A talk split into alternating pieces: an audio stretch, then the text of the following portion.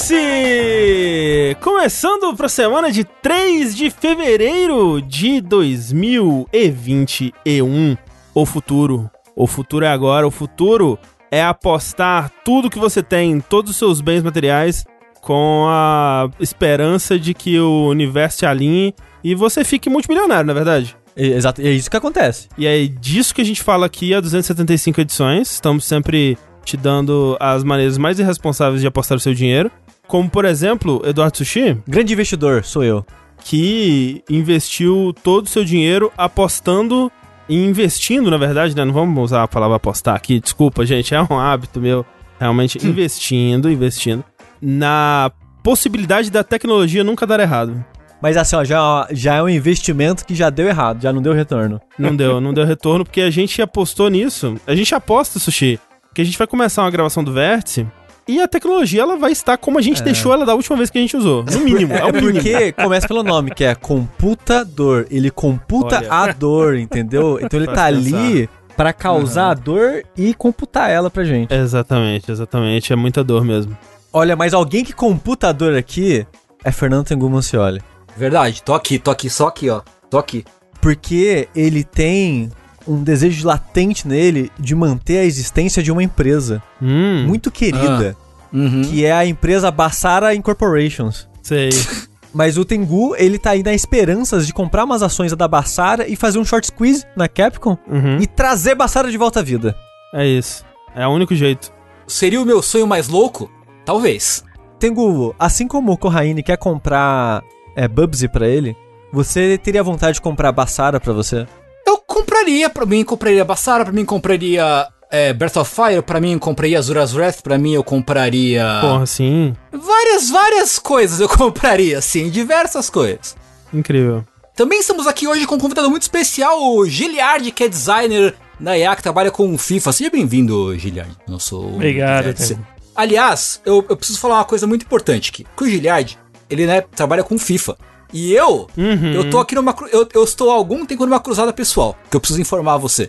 Que é o seguinte: eu jogo Final Fantasy XIV, que é um MMO, certo? Que é um MMO muito bom, inclusive, certo? Eu jogo com várias pessoas, a gente tem uma, uma guilda, não sei o que, e é muito legal. Assim, como o Free Fire tomou FF de Final Fantasy, a gente quer tomar o FIFA de volta, entendeu? A gente quer que o Final Fantasy seja FIFA. Isso, a gente tá tentando, a gente tá nessa jornada aí de, de retomar o FIFA pro Final Fantasy, entendeu? Pro Final Fantasy, entendeu? Então quero que você fique ciente desse, desse aspecto aí. Tá, eu, eu acho que a gente libera FIFA 14 pra você. você Pô, tá, tá show, show! Mas, mas 14 em romano, tá? Exato. Ah, em romano, número romano. Número, ó, Fechou. atenção, tá confirmado aqui no vértice 275, tá liberado o uso de FIFA 14 pra conseguir. Conquistamos! Mais uma conquista Mais uma aí. conquista, exato. Mais uma conquista. Mas a gente não tá aqui pra falar de, de, de Final Fantasy hoje, pelo menos. Porque, vendo aí problemas no Stadia, problemas da Amazon, assim, já falou, hum, agora é hora de trazer quem? Quem de volta? Phantom Entertainment. Que é a empresa que anunciou o Phantom, que era um console que ia rodar jogos atuais e futuros, de todo o futuro, de PC. Ele ia funcionar para sempre. E agora é a hora que isso vai dar certo. Porque na tecnologia tudo leva, funciona para sempre, né? É, pô, lógico, é lógico, nada mais estável. Tem uma coisa que a gente vê sobre tecnologia que ela não é, é descartável, não, não é. Exato. não fica obsoleto rápido, não, não, não. fica datado. Eu tô aqui com meu tocador de fitas cassete até hoje na tecnologia, né? Nenhuma mofou, é fantástico. O único motivo que eu tenho é porque eu tinha uma banda de rock grunge quando era moleque e a gente gravou uma fita demo e nunca consegui converter para formato digital. Então tá guardado aqui no meu, no meu toca fitas cassete. A maior parte das pessoas que tá ouvindo não vai nem saber o que, que é isso. Tudo bem. E continuando nessa, nessa ideia de oportunidades fantásticas de investimento, a gente tem aqui o André, que com certeza vai investir em um negócio modernoso um negócio com grande potencial aí de expansão para frente, que é o nosso querido console brasileiro, o Zibo. Ele vai querer com certeza trazer de volta, né, esse ápice da indústria nacional e que assim como a GameStop, né, tem aí um, um, modelo de negócios muito contemporâneo que a gente tem certeza que vai continuar crescendo muito. Com certeza. Então, eu acho que o André vai pegar ali suas, suas economias e vai fazer aquele short squeeze gostoso no Zibo para trazê-lo de volta. O Zibo é triste porque, assim, ele, ele é, um, é um console que ele tava muito à frente do seu tempo em muitos, muitas questões, né? É, assim, em algumas, assim, até falando sério, né? Porque, porra, distribuição digital de jogos ali, ó. Isso sim. Um negócio da hora, né? Só que ele é por isso que ele não, não deu certo. Ele estava à frente do seu tempo. Então, trazendo ele agora em 2021, certeza que vai vingar, vai bombar, vai ser Qual- a, a qual- chance do brasileiro brilhar no mundo do- dos hardwares aí. Qual vai ser o nome do Zibo em 2021? É mais um I, é Zibo. Entendi. Zibo Yu. Zibo. Zibo de novo. É isso. Então, assim, a gente tá preparando aqui, né, os nossos, eh, nossas carteiras, nossos investimentos aqui pra fazer todas essas fantásticas decisões mercadológicas financeiras aqui, que vão com certeza dar muito certo. Mas enquanto isso, a gente tem mais um vértice pra vocês, um vértice de número ímpar, que significa que nós vamos falar sobre as notícias que permearam esse mundinho aí nas últimas duas semanas, notícias que fogem até diretamente do mundo dos videogames, né, mas que tangenciam ali pela lateral, então a gente vai comentar sobre elas também. Lembrando sempre que esse programa aqui, ele é gravado ao vivo, né? Então a gente grava sempre às quartas-feiras, oito e meia da noite. Hoje a gente atrasou meia horinha aí, mas... Dificuldades técnicas, né? E, mas oito e meia da noite, geralmente a gente tá aqui. E para as pessoas que falam que a gente fala isso, mas é sempre grava na quinta, já é o terceiro vértice seguido na quarta-feira. Incrível, olha só. Porra, 2021 tá um Promete. ano fantástico. Melhor ano dos últimos dois anos. Porra, se for, já vai ser uma puta vantagem, cara. Incrível. É. Então, assim, acompanhe você que tá ah, ouvindo a versão editada desse podcast. Quem sabe semana que vem você não vem pro twitch.tv barra jogabilidade e acompanha aqui ao vivo com a gente, com o calor humano do chat, com essa coisa, é, essa aventura gostosa de ver isso tudo aqui ao vivo. E pra você que tá aqui com a gente ao vivo agora, saiba que o Vértice ele se torna um podcast depois, né? E vira um programinha de áudio editado bonitinho lá nos nossos feeds, onde quer que você escute podcast, seja no Spotify, seja no Google Podcast, Apple Podcasts e, ou qualquer outro aplicativo aí. Se você procurar por jogabilidade, você vai encontrar um funk e vai encontrar a gente também, que, Que é um tipo de funk também, né? O que a gente faz aqui não deixa de ser um tipo de funk. né, de certa forma, é um tipo de funk. Não só o Vértice, né, mas todos os outros podcasts da casa, então a gente recomenda que você faça isso. E lembrando que tudo, tudo isso, tanto as lives da Twitch, que são diárias, e né, os podcasts, que tem pelo menos dois por semana aí, fora o nosso podcast bônus para quem contribui e faz parte dos nossos grupos do Discord e Facebook. Tudo isso acontece graças a pessoas como você, que contribuem já desde 2015 aí nas nossas campanhas do Patreon, do Padrim, PicPay, com o seu sub na Twitch, que é muito importante, né? Lembrando que se você tem aí qualquer assinatura de qualquer produto da Amazon, você tem acesso a o Prime Gaming, né, que você pode dedicar a um canal da sua escolha todos os meses e faz uma puta diferença pra gente. Então agradecemos a todo mundo que decidiu dedicar, todo mundo que tá dedicando agora aí, tá dando seu sub, seu resub. Enquanto a gente faz essa introdução, nosso muito, muito, muito obrigado mesmo. E um muito obrigado também ao Giliar, que tá aqui com a gente hoje. Giliar que não é estreante no jogabilidade, muito pelo contrário, né? Já temos um, um episódio que o Corraine gravou com você lá do Construindo Mundos, né? Um puta episódio legal. E você também participou comigo numa leitura de e-mails de um podcast há um tempo atrás também. Giliar que faz parte lá do, do podcast, né? Conta pra gente, Giliar, como é que é? É, O que você faz aí pela internet, onde as pessoas podem te encontrar. Acho que você esqueceu a minha participação, que eu tenho mais orgulho no jogabilidade, que foi como uma casinha no bingo da E3, da, é da conferência da Electronic Arts. tá ainda hoje no nosso bingo da E3, a casinha do centro, né? Que a gente sempre coloca uma figura da, tipo, por exemplo, na da Bethesda tá o Todd Howard, na da EA tá o Giliard. Então é verdade. Mas, cara, olha, muito obrigado pelo, pelo convite, pela oportunidade. Sou fã do trabalho de vocês, como você sabe. Então, pra mim, é sempre um prazer participar quando eu puder. E é como você disse, é o podcast, é o meu podcast sobre games e desenvolvimento. Então lá a gente tenta dar essa visão um pouco mais de quem tá dentro da indústria, sobre as coisas que acontecem, as notícias e também tentar continuar conectando com a comunidade de desenvolvimento de games do Brasil, já que agora eu moro já há muitos anos em Vancouver, no Canadá, onde trabalho como senior game designer na série de jogos FIFA, da EA que não é Final Fantasy. Esse cara é Olha o- lá, olha lá. que pareça. ainda, né? Apesar de que eu adoraria fazer trabalhar com design de, de, de, RPG japonês, obviamente, que é um dos meus gêneros preferidos. E, como eu até estava comentando com o André, eu, nos últimos anos, né? Mas principalmente agora em 2021, eu tô realmente muito engajado em continuar esse trabalho de conectar e de compartilhar conhecimento, compartilhar esse privilégio, né, essas oportunidades fantásticas que eu acabei tendo de vir para fora, de trabalhar numa empresa que muita gente gostaria de trabalhar, com um jogo que é jogado por centenas de milhões de pessoas no mundo. Então eu sinto realmente que é o momento de ter um alcance ainda maior com essa mensagem. Então por isso que eu estou tentando divulgar bastante o trabalho que a gente faz lá no podcast, como eu falei, que é o podcast.com.br ou podcastbr em todas as plataformas e redes sociais. Nós estamos no Twitch, a gente faz lives de gravação dos nossos episódios também. É, as nossas são às quintas-feiras. E também publicamos, obviamente, em formato podcast em todas as plataformas que você encontra aí o seu, seu podcast preferido.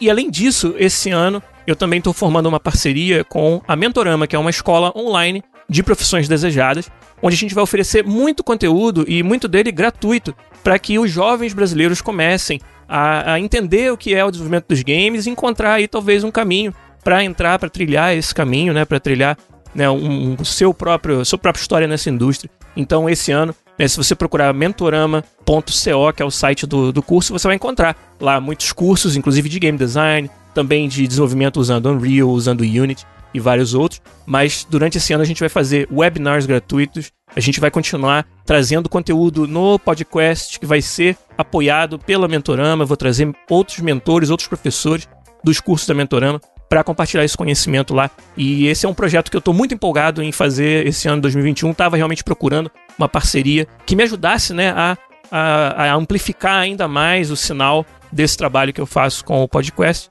E claro, mais importante disso tudo é poder contar também com a ajuda da, da comunidade de podcasts na Podosfera Brasileira.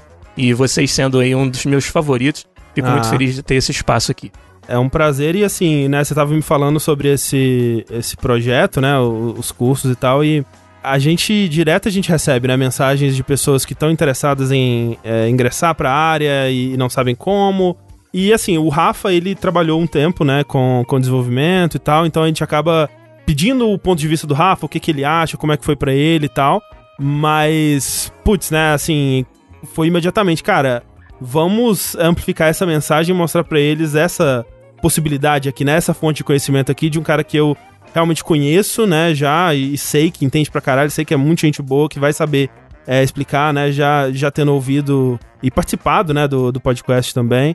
Eu sei a, a qualidade da parada, então a gente vai deixar nos links, né, quando o podcast for postado para vocês acessarem, mas para quem tá ouvindo ao vivo, repete o, o link para mentorama.co mentorama.co e podcast.com.br. Isso aí. Isso lá você vai encontrar esses links e muitos outros e claro que eu vou estar divulgando toda vez que houver um webinar gratuito sobre um assunto que interessa a galera. Se eles nos seguirem no Podcast BR, no Twitter, Twitch, YouTube, eles vão ficar sabendo.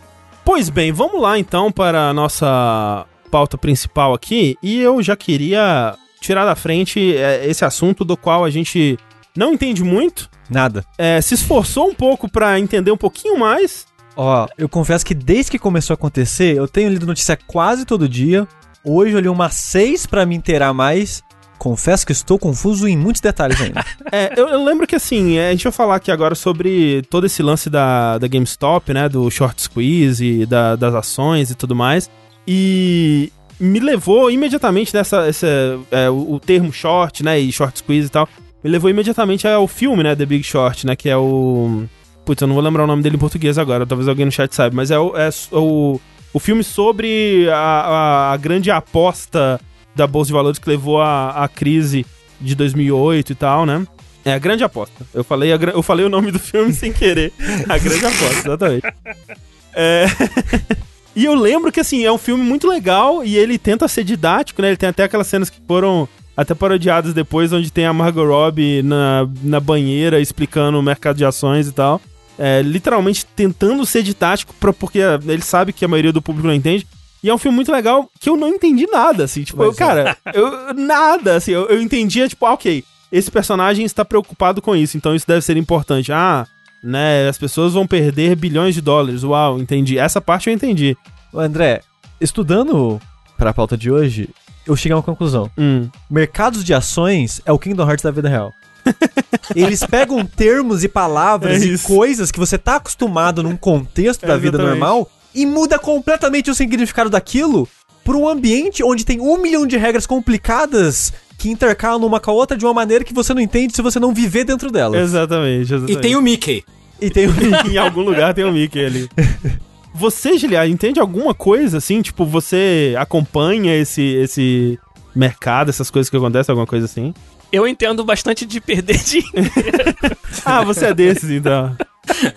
não, não, tô brincando. É, esse foi um assunto que mais a gente comentou nos off-topics dessa semana, da semana passada. Tem até uma, uma galerinha, uma, uma cúpulazinha ali de, de desenvolvedores do FIFA que gosta dessa emoção de brincar com compra e venda de ações. Eu confesso que não é pra mim, eu não tenho, não tenho coração pra isso.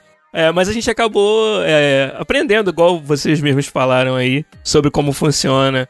né? principalmente essa técnica, vamos dizer, do short squeeze. Né, que é você pegar emprestada uma ação, contando que ela vai cair de, de preço, você vende ela imediatamente, e aí quando ela cai de preço, você compra ela de volta mais barato e entrega de volta para de quem você pegou emprestado e embolsa essa diferença. Então é meio que apostar que vai dar merda. né? Apostar que vai É dar merda, ou- né? É, é incrível. tipo, pra quem tá totalmente por fora, então, dando um resumo do que aconteceu, é, a GameStop, como a gente já vem falando aqui há algum tempo, né? A gente reportou várias vezes sobre como que ela tava lidando com a pandemia, né? E as dificuldades e tal. E até recentemente teve uma, uma renovada ali no, no- no- na diretoria, vamos dizer, dela, né? Com o Red entrando, né? E essa coisa toda. Fecharam várias lojas, né, nos últimos Isso, tempos. isso, né? assim, Mas né? Eles estão tentando dar uma, né, dar uma, uma salvada no que ainda tem e tal. Mas não tá bem, né? O, o resumo é que não tá bem a GameStop. Lembra da época que a gente falava nunca vai ter um console totalmente digital que os lobistas Isso, mas era da GameStop iriam impedir isso de acontecer? Era uma realidade fortíssima, né? É. Mas então, eis que, de repente, né, as ações que estavam lá flutuando ali 18, 20 dólares, elas saltam do nada, do mais absoluto nada, pra bater eventualmente perto de 500 dólares, né? Eu acho que o mais, ponto mais baixo foi tipo o final do ano passado, que tava 8 dólares, uma parada assim. Uhum. E no alto da loucura que teve esse ano foi pra tipo 500 de alguma coisa, né? Exato. Subiu 2.500%. É um absurdo. Então, assim, você pensa, pô, que legal, velho. Os videogames foram salvos. Tudo se resolveu, a GameStop salvou. O Red fez milagre mesmo. Esse cara realmente é incrível. Só que não, né? Porque o que aconteceu é que existe esse subreddit chamado Wall Street Bets, que eles se autodescrevem como um 4chan que encontrou um, um terminal Bloomberg, assim, né? Um terminal de, de negociar ações, digamos. E eles estão já há algum tempo, né? Bem desde essa época que a GameStop, ela gradativamente começou a subir um pouco no valor, né? é, Sair um pouco desse buraco que rolou em 2020, onde rolou a- a- as mudanças internas. Eles estão já desde essa época falando, cara, GameStop aí, ó. GameStop tem um negócio aí, as ações dela estão desvalorizadas. Na verdade, ela vai ela vai subir e pode ser um, uma boa, um bom lugar pra gente investir. E foi recebido como piada, né, e tal, mas é aquela coisa, acabou virando um meme interno deles, essa coisa da GameStop, que eles iriam eventualmente salvar a GameStop, investir na GameStop e trazer ela de volta desse, desse buraco aí. E aí, eis que a situação ela se alinha pra gerar uma situação perfeita pra eles fazerem justamente isso, que foi quando eles perceberam que muitos dos hedge funds, né, muitos desses fundos de investimento bilionários de Wall Street estavam apostando contra, né, estavam fazendo short com a GameStop, que é justamente você apostar que as ações do- da GameStop vão cair, né, e quando caírem você lucra em cima, né? Então assim, tipo, É uma gambiarra com empréstimo, que é difícil de falar agora. é, tipo assim, Kingdom Hearts, né? O Sushi tem esse Funko do Pateta aqui. E o Sushi, ele gosta muito do Funko do Pateta dele. O Funko do Pateta dele custou muito dinheiro pro Sushi, né? O Sushi gosta bastante dele. Aí eu falei, pô, Funko do Pateta, é, ele, ele tá valorizado, né, assim, no, no, no mercado aí. Só que Kingdom Hearts 3 vai lançar em breve. E eu sei que Kingdom Hearts 3 vai ser muito ruim. E todo mundo vai começar a odiar o, o Pateta do Kingdom Hearts. Então eu vou fazer o seguinte, Sushi. Eu vou pegar o seu Funko do Pateta e eu vou vender ele no Mercado Livre por 100 reais. E aí você me empresta ele por um ano, assim, e eu te devolvo. Em um ano eu te devolvo ele, tranquilo. Me dá o Funko do Pateta, eu vou vender ele no Mercado Livre e em um ano eu compro ele de volta. Porque quando eu comprar ele de volta, já vai ter lançado Kingdom Hearts e as pessoas vão odiar o Pateta. Então ninguém vai mais querer ter o Pateta. Todas as pessoas que tinham o Funko do Pateta vão estar tá vendendo o Funko do Pateta. E como tem muita pessoa vendendo o Funko do Pateta, ele vai estar tá mais barato. Então, eu que vendi o Funko do Pateta por 100 reais, daqui a um ano vou conseguir comprar o Funko do Pateta por 10 reais. Então, eu comprando o Funko do Pateta por 10 reais, eu te devolvo o seu Funko do Pateta, que, né, pra você, eu e o Sushi não tivemos nenhuma transação monetária, foi só um empréstimo. Então, pra você, você continuou com o seu Funko do Pateta, tá ótimo. Mas para mim, eu lucrei 90 reais. Porque eu vendi por 100 e depois comprei por 10. É, e o shorts é basicamente isso, né? As ações shorts é você comprar essas ações que você acredita que ela vai desvalorizar, aí quando você pagar o empréstimo de volta, você sai no lucro, igual a analogia do André, né? Exatamente. E, e, isso é meio que um problema, aparentemente, já no mercado de ações há um tempo. Porque eu não sabia que a, a bolha de 2008 teve a ver com Foi apostas assim também. Foi, total isso. Porque isso leva muitas empresas à falência, né? Porque meio que incentiva uma mentalidade nas empresas que meio que quando fica muito alvo disso, meio que as pessoas perdem a esperança ou a fé naquela empresa no, no mercado de ações, né? Tipo, na GameStop é muito louco isso. Tipo, a GameStop tem 790 mil ações quebradinhas espalhadas pelo mundo do mercado de ações. Tinha 810 mil ações meio que emprestadas e vendidas ah, nesse sim. esquema. Então, tipo, tinha mais ação imaginária nessas, nesses empréstimos do que de verdade. Mas é tudo imaginário, né? Quando Sim. você para pensar. Sim, mas isso parece que é um sinal que vai dar ruim. Uhum. Um sinal que vai dar muito ruim e que as pessoas realmente não acreditam mais nada naquela empresa. Porque tá todo mundo apostando na falência dela, basicamente. É. Acontece muito que o mercado ele, ele se observa, né? As pessoas uhum. observam o que está acontecendo. Então, acaba que se muitos hedge funds começam a fazer short da mesma empresa em grandes quantidades, isso está dizendo o que para o resto do mercado? Opa, esses caras que supostamente entendem do Entendem, mercado é, eles, eles acham disso, né? que a empresa vai pro buraco. Uhum. Vou tirar o meu dinheiro de lá. E é por isso que gera esse efeito cascata que acaba falindo muitas empresas quando acontece. É, e até rola um questionamento aí, né, que foi levantado de novo que não seria isso uma manipulação do mercado, né, de alguma forma, né? Indireta, é, de certa forma. Mas enfim, eu, e aí o, o short squeeze, no caso, seria o seguinte, então, tipo, eu tô nesse meu plano aqui de vender o Pateta, vai desvalorizar e, né, vai ser show. Só que aí tem um, um grupo no Reddit que é muito fã de Kingdom Hearts. Eles falam: Ah, entendi o seu plano, mas não vou deixar isso não, porque agora a gente vai sair comprando todos os patetas que existem. E aí o pateta vai valorizar pra caralho, porque todo mundo quer um pateta. E a cada pateta que é comprado, tem menos patetas para serem comprados, então o valor do pateta aumenta. É, e eles vão comprar e segurar os patetas. Exatamente. Ninguém vende pateta. Ninguém N vende. Ninguém mais vai poder comprar pateta. O pateta vai supervalorizar. Então eu, que vendi o pateta do sushi por 100, agora só tô encontrando pateta por 200, 500, mil reais. Porque valorizou pra caralho. E vai continuar valorizando, porque só tá desaparecendo o pateta. Não tem um chão para parar de subir o preço do pateta. Então eu fico com o cu na mão, porque, tipo, velho, então eu tenho que comprar logo o Pateta, porque ele vai só continuar subindo. Então eu estou sendo pressionado a cobrir esse valor, né, do Pateta. Então, esse que é o short squeeze. Squeeze de ó, o seu short, né, que foi essa manobra de, de vender e comprar depois quando desvalorizar. Eu estou sendo pressionado a comprar por um valor que na verdade me prejudica, é, né? Porque quando as pessoas fazem esse, esse esquema do empréstimo, meio que tem um prazo para você devolver Exatamente. as ações. E você tem que pagar o preço que tá no dia máximo do, da devolução. E o squeeze é basicamente forçar as pessoas a devolverem antes da data determinada, porque eles viram que tá dando ruim. Exato. Vai ficar cada vez pior. Porque, tipo, a ação normal, que você compra na baixa, vende na alta, aquela coisa, né, mais tradicional, o máximo que você pode perder é o que você colocou, né? O chão é o zero. Tipo, se a ação da empresa desvalorizar até chegar no zero, é isso que você perdeu, né? Agora, nesse caso, o prejuízo pode ser infinito, né? Você não tá devendo dinheiro, você tá devendo um pateta. é. Seja qual for o valor desse pateta, se for um valor astronômico, esse é o tamanho da sua dívida. Exatamente, Ela pode crescer né? infinitamente. Então é, é, tipo, é uma parada é, muito arriscada e que funcionou, né? Assim, pelo menos num primeiro momento, né? É, os caras eles conseguiram dar prejuízo de bilhões para um, um, um, um hedge, fund. fund específico, né, que é o Melvin. Melvin alguma coisa. Melvin Dinheiros. alguma coisa assim. É, e tem um outro detalhe que é importante a gente falar para mais pra frente, que é as opções. Que é basicamente outro esquema de empréstimo que você faz com as ações, que você vende. Você vende meio que você compra, né, na verdade. É, você compra uma, uma opção é. daquilo, faz, a, apostando que vai subir, é meio que o contrário. É, tipo, em vez de você comprar a ação de verdade, você compra uma aposta naquela ação, né, vamos dizer Isso. assim. E o que aconteceu é que o pessoal que tava comprando as ações, é, o público geral, no caso, né, que tava comprando as ações da GameStop para fazer subir, valorizar, eles estavam comprando opções especificamente. Sim. Então, a opção, a gente falou no começo, né, que a, as ações da, da GameStop, acho que quando começou a treta tava tipo uns 13 dólares, uma coisa assim.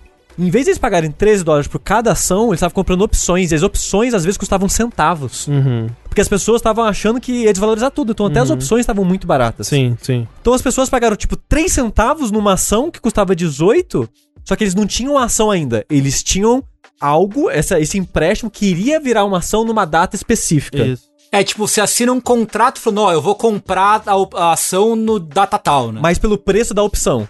Isso, isso, isso, isso, isso, isso. Mais barato. Então o que aconteceu? O pessoal começou a comprar várias dessas opções muito, muito, muito, muito baratinhas que fizeram a, o preço da ação geral explodir.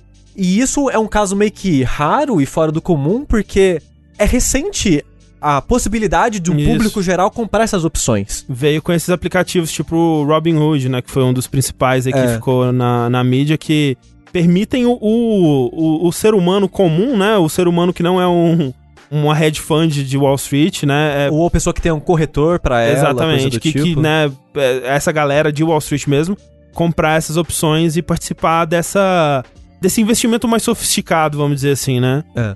Porque não é o André. O André não vai, tipo, na, bater em porta em porta falando, ô, quer comprar um pateta? Quer comprar um pateta, né? Tem um intermediário aí, né? Tem pessoas que negociam patetas para você. E isso aí que você acabou de dizer também, André, é pedaço fundamental desse fenômeno que a gente viu, que é o acesso facilitado ao mercado é o que torna possível essa ação altamente coordenada, né? Porque você só consegue o sucesso no short squeeze se você tiver volume e coordenação muito precisa no tempo, para não dar tempo das pessoas que vão ser prejudicadas com isso, os hedge funds, perceberem e saírem antes. Então essa que foi a quase que mágica da coisa, que tornou ele um fenômeno que a gente vai continuar estudando e, e com certeza, como a gente sabe que essas coisas funcionam, vai ter legislação para tentar impedir que isso aconteça de novo no futuro. E é até o que dá a tudo isso que aconteceu essa, esse aspecto mais até político de né, o cidadão comum jogando o jogo dos grandes fundos contra eles e vencendo. Que é, acho que é a leitura que a gente acaba tendo no final de tudo que aconteceu. Exato. E, e, o, e esses grandes fundos ficando putos, né? Tipo, como assim? Como assim vocês usaram o meu jogo contra mim e me venceram nele, né? Sim. Mas é muito louco porque tem os programas é, focados em bolsa de valores e coisas do tipo, né? Convidando pessoas do, dos hedge funds e que estavam tendo prejuízo e o pessoal chorando muito, falando uhum. que o que estão fazendo é ilegal, falando que tá errado, mas só faz a mesma coisa que eles mesmos fazem o tempo todo. É, tipo. Só que contra eles. Aí, aí não, aí não pode, gente. É, tem aí é muita, é sacanagem. Tem muitas práticas do pessoal de, de, desses hedge funds, desses bilionários que teoricamente seriam ilegais, né? Ou poderiam ser considerados ilegais se fossem levados à justiça. Mas é aquela coisa, não existe disponibilidade legal, vamos dizer assim, para levar essas pessoas né, à justiça. Porque, porra, né? É praticamente impossível você peitar uma pessoa dessa num, num, num tribunal, né? Então, é aquela coisa, meio que se faz uma vista grossa, mas agora que é o, a, o, a pessoa comum fazendo, né? Hum, isso mas, me parece errado. Mas isso me. É foda, porque no fundo, no fundo, eu, eu sei que esses caras não vão perder tanto assim e vão descobrir uma nova maneira de ficar ainda mais rico. Uhum. Mas eu tenho aquele grãozinho de esperança porque aparentemente os hedge funds são odiados por todo mundo. Ah, sim. Então essa é a única esperança é que, por exemplo, uma das coisas que impulsionou o olhar do público para isso foi Elon Musk, que é agora a pessoa mais rica do mundo, e ele odeia hedge funds. Que fuderam muito ele no, no, No começo. começo. da Tesla, né? Isso, porque os caras tentavam falir a Tesla fazendo os shorts Short, é. com a Tesla. Então ele odeia isso. E muitas outras pessoas de outras empresas também odeiam. Outros investidores também odeiam é, os hedge funds. Então essa galera, é, e é muito engraçado que são pessoas de campos políticos e sociais completamente diferentes se juntando nesse deno- denominador comum que é a gente odeia os hedge funds, vamos fuder esses filhos da puta. Então tinha, tinha vários investidores e ricos incentivando as pessoas a fazerem isso, e teve políticos de partidos diferentes é, reagindo com uma certa ira, E querendo meio que regulamentar. né? regulamentar, mas não porque o público fez algo errado, sim. mas como que Wall Street reagiu de uma maneira tentando eliminar é, a existência do público comum né, nas bolsas. Aham. Por que que aconteceu? Eu achei importante a gente falar do Robinhood e desse aplicativo que estava legalizando mais as pessoas comprarem opções. Por que que aconteceu? Esse Robinhood, ele é um dos aplicativos de Uhum. investimento que existem hoje em dia e ele é completamente grátis. Você não paga nem taxa de comprar e vender ação pra ele. Por quê? Porque assim como o Facebook e outras redes sociais, o produto É não é o que você tá usando. O produto é você que eles Uhum. estão vendendo você por uma outra empresa que financia o Robinhood, por exemplo. Porque muitos dos hedge funds, eles, é, é, né, a, a moeda deles, vamos dizer assim, a, a, a informação deles é saber como, no que, que as pessoas estão investindo, né? Como que elas é, estão fazendo, o que, que elas estão fazendo com o dinheiro delas. E saber exatamente o que as pessoas estão fazendo nesses aplicativos é valiosíssimo, né? É, é ler o mercado, né? O que, É. que vai acontecer e tal, e meio que conseguir prever de certa forma o que vai acontecer. E até descobri que, tipo, é ilegal você meio que prever e comprar antes de acontecer. Então eles têm que manusear a lei de alguma forma aí, Hum. como que eles vão fazer isso. Mas o que acontece? Tem uma empresa que é a principal financiadora da Robinhood, que é a Citadel Security, eu acho, ou algo assim. Parece muito um nome de uma empresa de Mass Effect, sei lá, sabe? É. E essa Citadel, ela financia, ela paga as pessoas do Robinhood. E ela tava perdendo dinheiro com o short squeeze que tava acontecendo. Então falaram, ou, você aí, que a gente manda em você, para com essa porra. Aí o que que aconteceu? Robinhood e outros aplicativos, não foi só Robinhood, que é irônico o nome ser Robinhood, já deixar claro aí. É isso, muito né? irônico, né? Maravilhoso. Vamos, É. vamos, né, apontar por um minuto o quanto irônico é. Parabéns. Aí o que aconteceu? Eles impediram pessoas comuns de continuar comprando coisas da GameStop. Aham. E aí o que aconteceu? As pessoas começaram a comprar de outras empresas que também estavam sofrendo shorts. Tipo que era a Nokia, A AMC, né? o a AMC, que é uma empresa de cinema, exato. É. Teve umas 4, 5 empresas que as pessoas, ah, então beleza, vamos migrar pras outras. E foi proibindo de todas essas empresas comprar, Uhum. você só podia vender. Aí que os políticos e outras pessoas ficaram putos. Que, pô, não, peraí. Agora que os caras estão brincando junto com vocês no parquinho, vocês querem fechar o parquinho pra É. eles? E assim, eles se justificam que, ah, é por causa disso que você falou, né? Do, A gente tá protegendo ele. A justificativa do Robin Hood é: a gente tá protegendo essas pessoas comuns de quando voltar a começar a cair. Que elas não sabem o que elas estão fazendo. É, e tem também o lance de que eles facilitam pra essas pessoas comprarem, né? Porque é como se, tipo, você abre a sua conta lá e você já consegue investir imediatamente, né? Direto É, da sua sim. conta do banco. Quando normalmente você precisaria esperar um período e, e tal. Então eles colocam um dinheiro deles ali, então eles falam que não, a gente tá protegendo o nosso aqui também e tal, mas É. a gente sabe, né? No fundo a gente sabe. E, e o mais irônico é que, mesmo eles parando, o prejuízo já tava lá em cima. A Melvin, que a gente tinha comentado antes, ela já ia tomar um prejuízo fudido, bilionário. Aí o que aconteceu? Uma empresa chamada Citadel, que não é a outra Citadel que eu falei antes, Security, é só uma Citadel, Citadel, a outra Citadel Security, foi lá e pagou os prejuízos da Melvin. Pagou, tipo, 2 bilhões e meio, É, um pagou assim. tipo 90% do prejuízo que a Melvin ia ter, investindo, obviamente, pra futuros lucros pegar uma Uhum, porcentagem ali. Mas sabe que é a parte mais engraçada? Que essas duas empresas Citadel são do mesmo dono. Olha aí. Irônico, né não? No fundo é tudo a mesma pessoa, gente. É.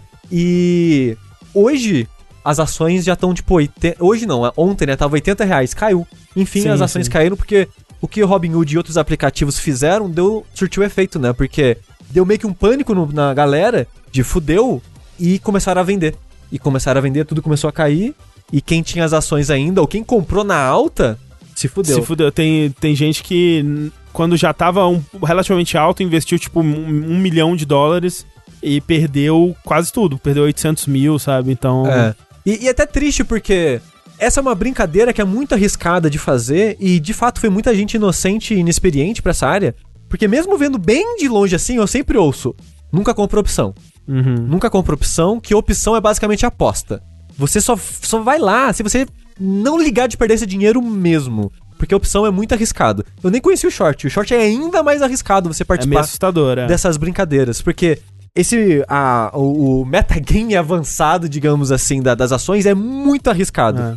E foi muita pessoa brincar, né? Participar da brincadeira que tava tendo. Tipo, ah, no Reddit tava todo mundo fazendo, vamos fazer também. E até meio triste ver a matéria que tava relatando a perda de dinheiro de pessoas comuns. De gente que, tipo, ah, eu comprei duas ações de 300 reais, eh, 300 dólares. Parece pouco que eu perdi 600, mas é um salário que eu perdi. Então Sim. agora eu vou ter que passar meses juntando dinheiro e comendo menos pra repor aqueles 600 reais. E, e é meio triste, sabe? Porque no fundo, as empresas grandes ainda estão no lucro no final das contas, sabe? A Melvin ainda tá existindo. Tinha Sim, aquele sim, medo não, de é. que ela ia falir, ia deixar de existir? Não vai, não, Mas não vai. vai. Esse, esse pessoal do hedge fund é tudo amiguinho, cara. Eles não vão, né... Tem dinheiro infinito ali, eles não vão deixar isso prejudicar É. eles. E, tipo, é bizarro, né? É- ah, toma aqui 2 bilhões e meio de dólares. Ah, meu troquinho de pão aqui, toma. É. Mas pra essas pessoas comuns, perder, lá, mil dólares, dois mil dólares é muito dinheiro. Sim, E o não, pessoal. E é até meio triste ver os relatos das pessoas meio tristes, tipo, ah, eu só quero meu dinheiro de volta e eu nunca mais vou mexer com isso. Pessoa arrependida. O cara que investiu um milhão. É até triste a história dele, porque ele é dono de uma empresa de, de gerenciar eventos. Hum. Só que em 2020 não teve eventos. Putz, é. E o cara, ah, aí eu entrei no mercado de ações pra tentar compensar o meu prejuízo da empresa pra manter a empresa viva e pagando os funcionários, que ele tinha acho que 50 funcionários. Ele perdeu tudo e vai fechar a empresa e demitiu 50 funcionários, porque ele foi brincar com a parada que ele não entendia. E ao E mesmo tempo você tem a história do, do- da galera do, do Reddit que tava lá desde esse um ano. As primeiras pessoas que viram essa possibilidade na, na, na GameStop que agora são milionários, sabe? Tipo, os caras transformaram, tipo, sei lá, 50 dólares em 11 milhões, assim. Espero que já tenham tirado, né? Espero que não, não estejam com as ações ainda, né? Ah, então, o meu, meu grande esperança que eu tenho é que as pessoas que estão no poder de legislação e essas coisas dêem uma olhada um pouco melhor nisso, em como as empresas se agem, mas não vai dar em nada, no final Não, das não. Você acha, Gili, acha que tem alguma espera, algum saldo positivo nisso? Ou, ou- Porque assim, pra GameStop mesmo não fez diferença nenhuma, né? É, eu acho que a a GameStop, ela teve apenas a coincidência de estar envolvida. É, tava no olho do furacão ali, né? Exato. Mas eu acho que para indústria de games, para empresas relacionadas a games, como você falou, vai acabar sendo apenas uma, uma, uma coincidência que a gente que conversa sobre games tá atento a isso, mas eu espero sim que, em termos, como vocês falaram, de legislação e simplesmente de ter uma atenção maior a essas práticas nefastas que os hedge funds aplicam, eu espero que isso, pelo menos, seja uma consequência positiva do que aconteceu. E que seja um episódio, vamos dizer, de um Occupy Wall Street que teve, de fato, uma, né, um efeito duradouro no mercado. No curto prazo, o que a gente vai ver é todos esses bilionários se, se mexendo para tentar proteger o seu patrimônio, mas eu espero que com a publicidade que esse evento teve, que mais pessoas comuns façam pressão nos seus legisladores para tentar regular um pouco mais essas práticas e a gente não ter tantas empresas morrendo por causa de especulação financeira como a gente vê acontecer. Mas é, é um mundo muito doido, né? Tipo, é, uma, é um todo um universo que eu realmente não fazia ideia, assim. Né, eu tinha noção, né, do que que era, mas saber que é, é como se fosse um cassino mesmo, né? Um cassino, só que, tipo, Que briga com a vida das outras é, pessoas. apostando na, na- no, no fracasso das pessoas. É uma coisa muito esquisita, velho. Muito bizarro. Então, resumindo, como diriam as meninas, o rico cada vez fica mais rico e o pobre cada vez fica mais pobre. E o cada vez tá certo, que é de fato cada vez mais. Exatamente. Tengu, você colocou uma parada aqui do, da história do criador do Wall Street Bets. Você viu isso? Eu, eu não, eu não cheguei a, a ver. É, não, eu tava dando uma olhada porque é um cara, né, a história desse, desse fundador do, do Wall Street Bets é basicamente, também meio que li por cima, assim, né, tipo, porque ele criou esse fórum em 2012, porque ele, né, queria, ele tava numa época mais de fazer umas apostas loucas com dinheiro, né, e, e hoje ele já diz que nem, hoje ele nem mexe mais com isso, tá afastado, meio que baniram ele do Discord, porque, né, o pessoal fala que, ah, o, o, o Wall Street Bets é meio que o fortinho contra o da, da Bloomberg, e pelo que dizem, a pegada, a mentalidade, os memes, a linguagem é, é toda meio É. essa, assim, É, né? é um total, negócio é meio total. tóxico e radioativo. Mas é isso, assim, é, é um cara que era muito porra louca de investimento e que hoje em dia meio que não tá mais não tá mais envolvido nisso. Eu gostei do detalhe que você colocou que o, aquele Martin Shkreli que fez a. É! Eu fiquei, achei muito doido, né? Porque que o, o Martin Shkreli é um cara que ele ficou muito infame um tempo atrás por trabalhar na. tá ligado com a indústria farmacêutica, exato, né? Exato, exato. Por ele tá basicamente querendo vender patentes muito caras. Eu não lembro agora qual medicação que era. Exatamente. Eu não lembro né? mais também, mas era uma parada importante, né? Assim. Não era insulina, alguma coisa assim? É. Era algum remédio tipo insulina que as pessoas tinham que usar com frequência. Era para HIV. Isso, pra HIV, é isso aí. Era alguma medicação aí pra HIV e tal. E ele tava ligado com o desenvolvimento dessa, dessa medicação. E eles, né, o que uma pessoa, um ser humano normal faria? Porra, um remédio para HIV. Vamos ajudar, né? Vamos propagar, vamos, né, pouco. Não, não, ele só, tipo, jogou o preço lá em cima meio que foda-se, sim.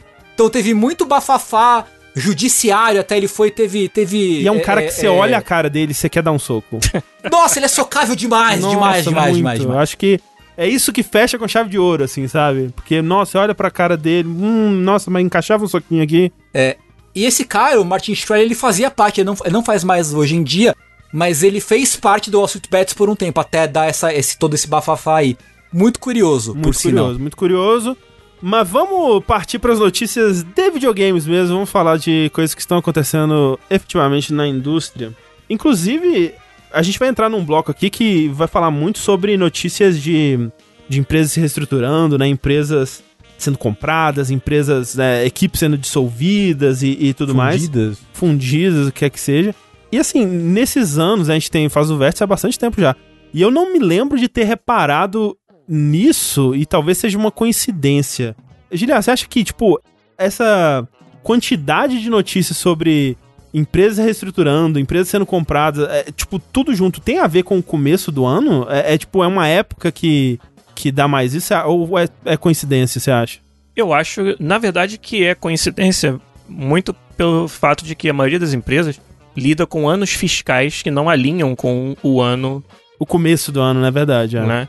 Mas eu acho que o que não é coincidência é a gente ter tido um volume grande de anúncios de empresas tentando surfar a onda de novas plataformas, de cloud gaming. Né? Muitas dessas notícias vêm dessa direção.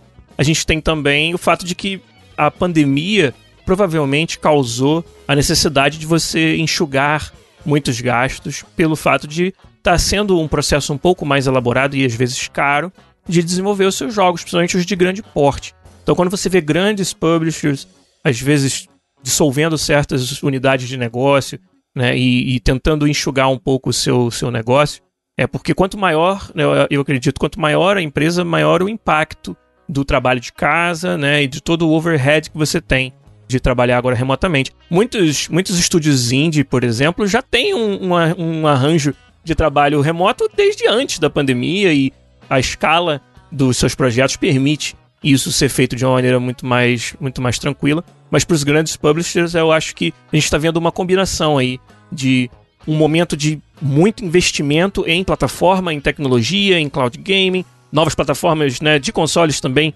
chegaram, né? E com isso a gente agora vê talvez empresas cresceram de tamanho para poder atender essa demanda de ter mais plataformas para servir e agora já estão vendo que vão precisar voltar meio que ao seu normal.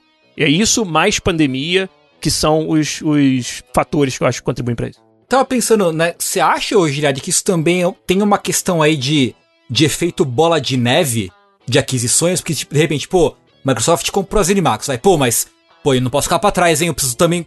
Começar aqui. As empresas começam a se mobilizar, vendo uma, pô, a gente precisa começar a se resguardar para não ficar para trás. Você acha que tem esse elemento também nessa, nessa movimentação grande que a gente tá vendo faz um tempo? Né? Recente, mas já faz um tempinho já? Sem dúvida que acho que bola de neve é o termo perfeito para isso. Não só da parte das empresas que compram, porque o mercado de aquisições, ainda mais numa indústria relativamente pequena como é a dos games, se você for listar empresas com um tamanho e um track record de jogos publicados grande o suficiente para serem alvo de aquisição, não tem tantas assim dando uhum. sopa, né? Até porque a tendência que a gente vê é a tendência de, de uma consolidação, de grandes empresas, publishers, donos de plataforma, comprarem os menores, né? Então, esse é um mercado que não tem uma disponibilidade muito grande aí para aquisições. Então, cada aquisição que acontece, principalmente uma de tamanho massivo, como foi o caso da, da ZeniMax, ela mexe com o mercado, com o resto do mercado todo. Então, do lado de quem tem esses estúdios independentes e que são alvos possíveis de aquisição, também existe essa coisa, opa, se a Bethesda valia tanto, quanto será que nós valemos? E aí começa esse, né, essa, essa prospecção ali do mercado, né, de ver, pô, sei lá, eu sou uma Codemasters da vida, sou aqui uma, uma empresa com um track record bem, bem legal, num nicho que eu domino bastante.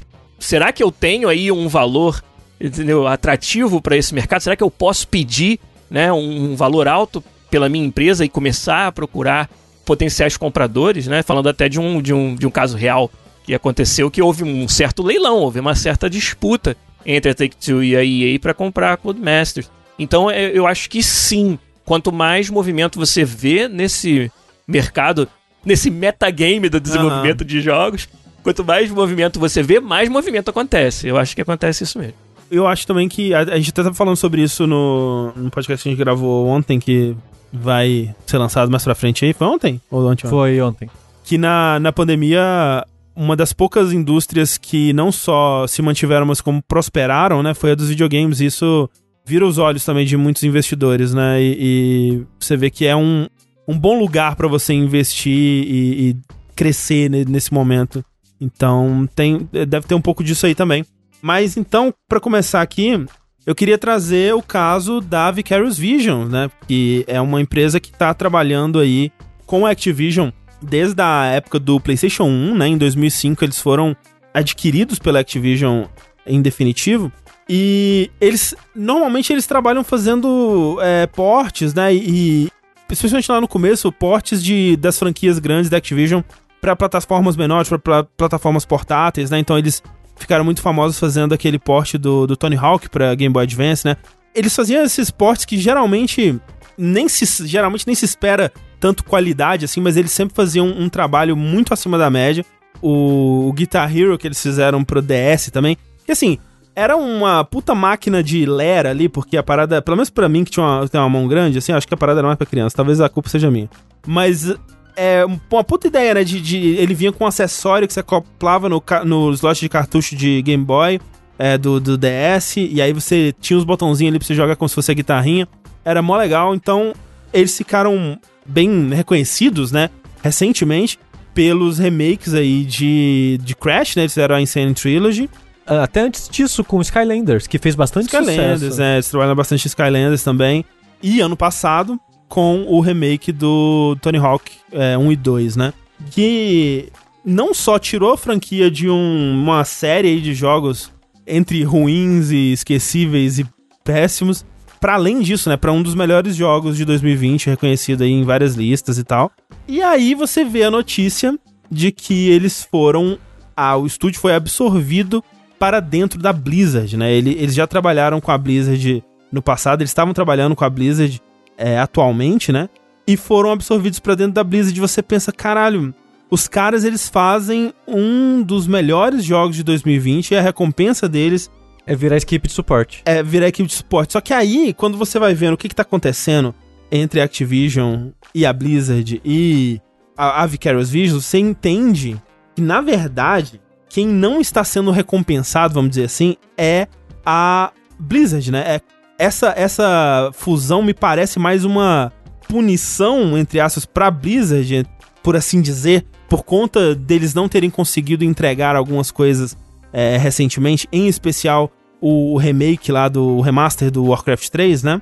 Que a Blizzard, ela é esse estúdio que ficou muito tempo sendo muito autônomo, né? Bem, bem guiado pela criatividade, né? Tinha aquele lance todo de que não, a gente vai entregar o jogo quando ele estiver pronto, e a gente vai cancelar esse jogo quase pronto se ele não tiver no nível que a gente, que a gente quer e tal. Mas de uns 4 ou 3 anos pra cá, a Activision, que antes deixava em, em, eles em paz, começou a interferir mais, né? Eu não sei o que aconteceu nos diretores, lá na diretoria da, da Activision, que falou: não, a gente tem que começar a fuçar mais nessa Blizzard aí, que tá foda. É, não tá dando os resultados financeiros que a gente quer, então a gente tem que começar a tentar outras coisas aqui. É. A primeira coisa foi o Overwatch 2, por exemplo, né? Que meio que tiraram do nada essa parada do É, Overwatch eu 2. acho que, porque uma das reclamações da época era que, tipo, eles só lançam um jogo a cada cinco anos, tem que lançar mais jogo. Sim. Mas antes disso, até acho que o Diablo Immortal, né? O lance deles começarem a trazer franquias da Blizzard pra outras desenvolvedoras fazerem, né? E tal. Tem um pouco disso aí também. Mas parece que realmente a gota d'água foi o, esse remaster do Warcraft 3, que ele foi muito mal recebido, né? Tanto pela crítica quanto pela comunidade, que não só ele não conseguiu entregar o que ele prometeu inicialmente, mas ele veio com um monte de coisa que ninguém queria, né? Tipo, é, dividindo a, a comunidade que jogava o online, né? Bem bugado nessa parte, menos opções e menos liberdade, né? Pra, pra galera que já tava acostumada com isso, que jogava desde 2000, sei lá quando, 2003, eu acho que saiu Warcraft 3.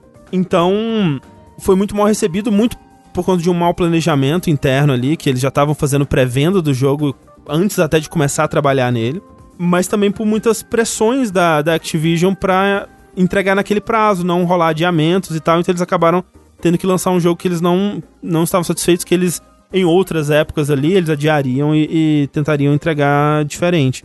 E essa equipe que trabalhou, né, no, no remaster do Warcraft, é conhecida internamente como o Team One, né, ou Equipe 1 aí, que ela é a equipe responsável pelo Heroes of the Storm, antes disso pelo StarCraft 2, e que depois do remaster de Warcraft 3 iria trabalhar num remake de Diablo 2, né, isso de acordo com uma matéria da, da Bloomberg, né, do, do Jason Schreier.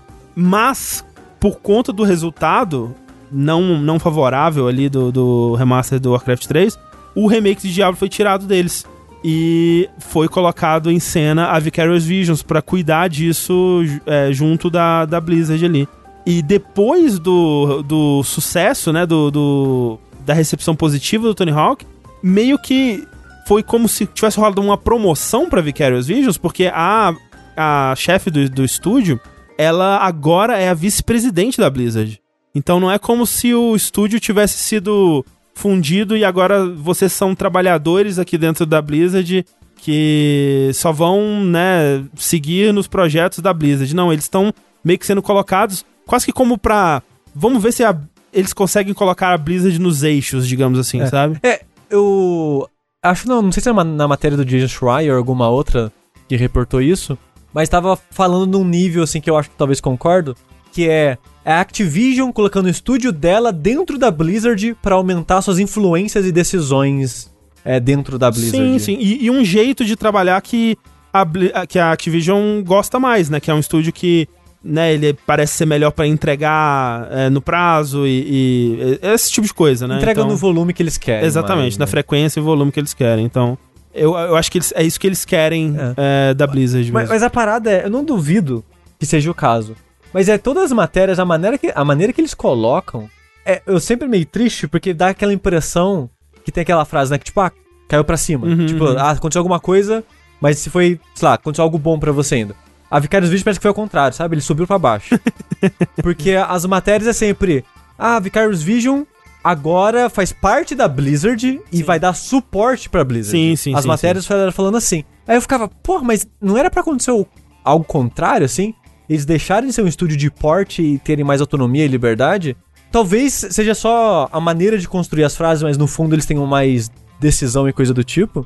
E uma das coisas que provavelmente deve ser o caso, é que é algo que o André não falou, é que o time 1, que antes estava fazendo o porte do Diablo, basicamente vai deixar de existir agora, né? Foi dissolvido, é. Porque eles pegaram. É, e é muito estranho a, a matéria que falou isso, porque é meio que, é meio que um furo, né? Porque é aquele site Videogame Chronicles, eu acho, ou algo assim, que conseguiu informações internas da Blizzard, né? Dessa parte da, da, da dissolução, digamos assim, do time 1, que eles tiveram que refazer entrevistas dentro da Blizzard pra ver se, se eles iam re- ser realocados. Isso. E se você não passou numa entrevista pra um outro time ou um outro estúdio ali dentro da, da Blizzard, aí beijo tchau. E, e algumas dessas pessoas já estão sendo é, contratadas por esses outros estúdios de Ex- Ex-Blizzards, né? Ex-Blizzards, né? Que, que a gente até noticiou recentemente aqui. Então, muito esquisito, né? Tipo, a- essa galera do, do Team One aí, o pessoal do Heroes of the Storm, do É. StarCraft 2, foi...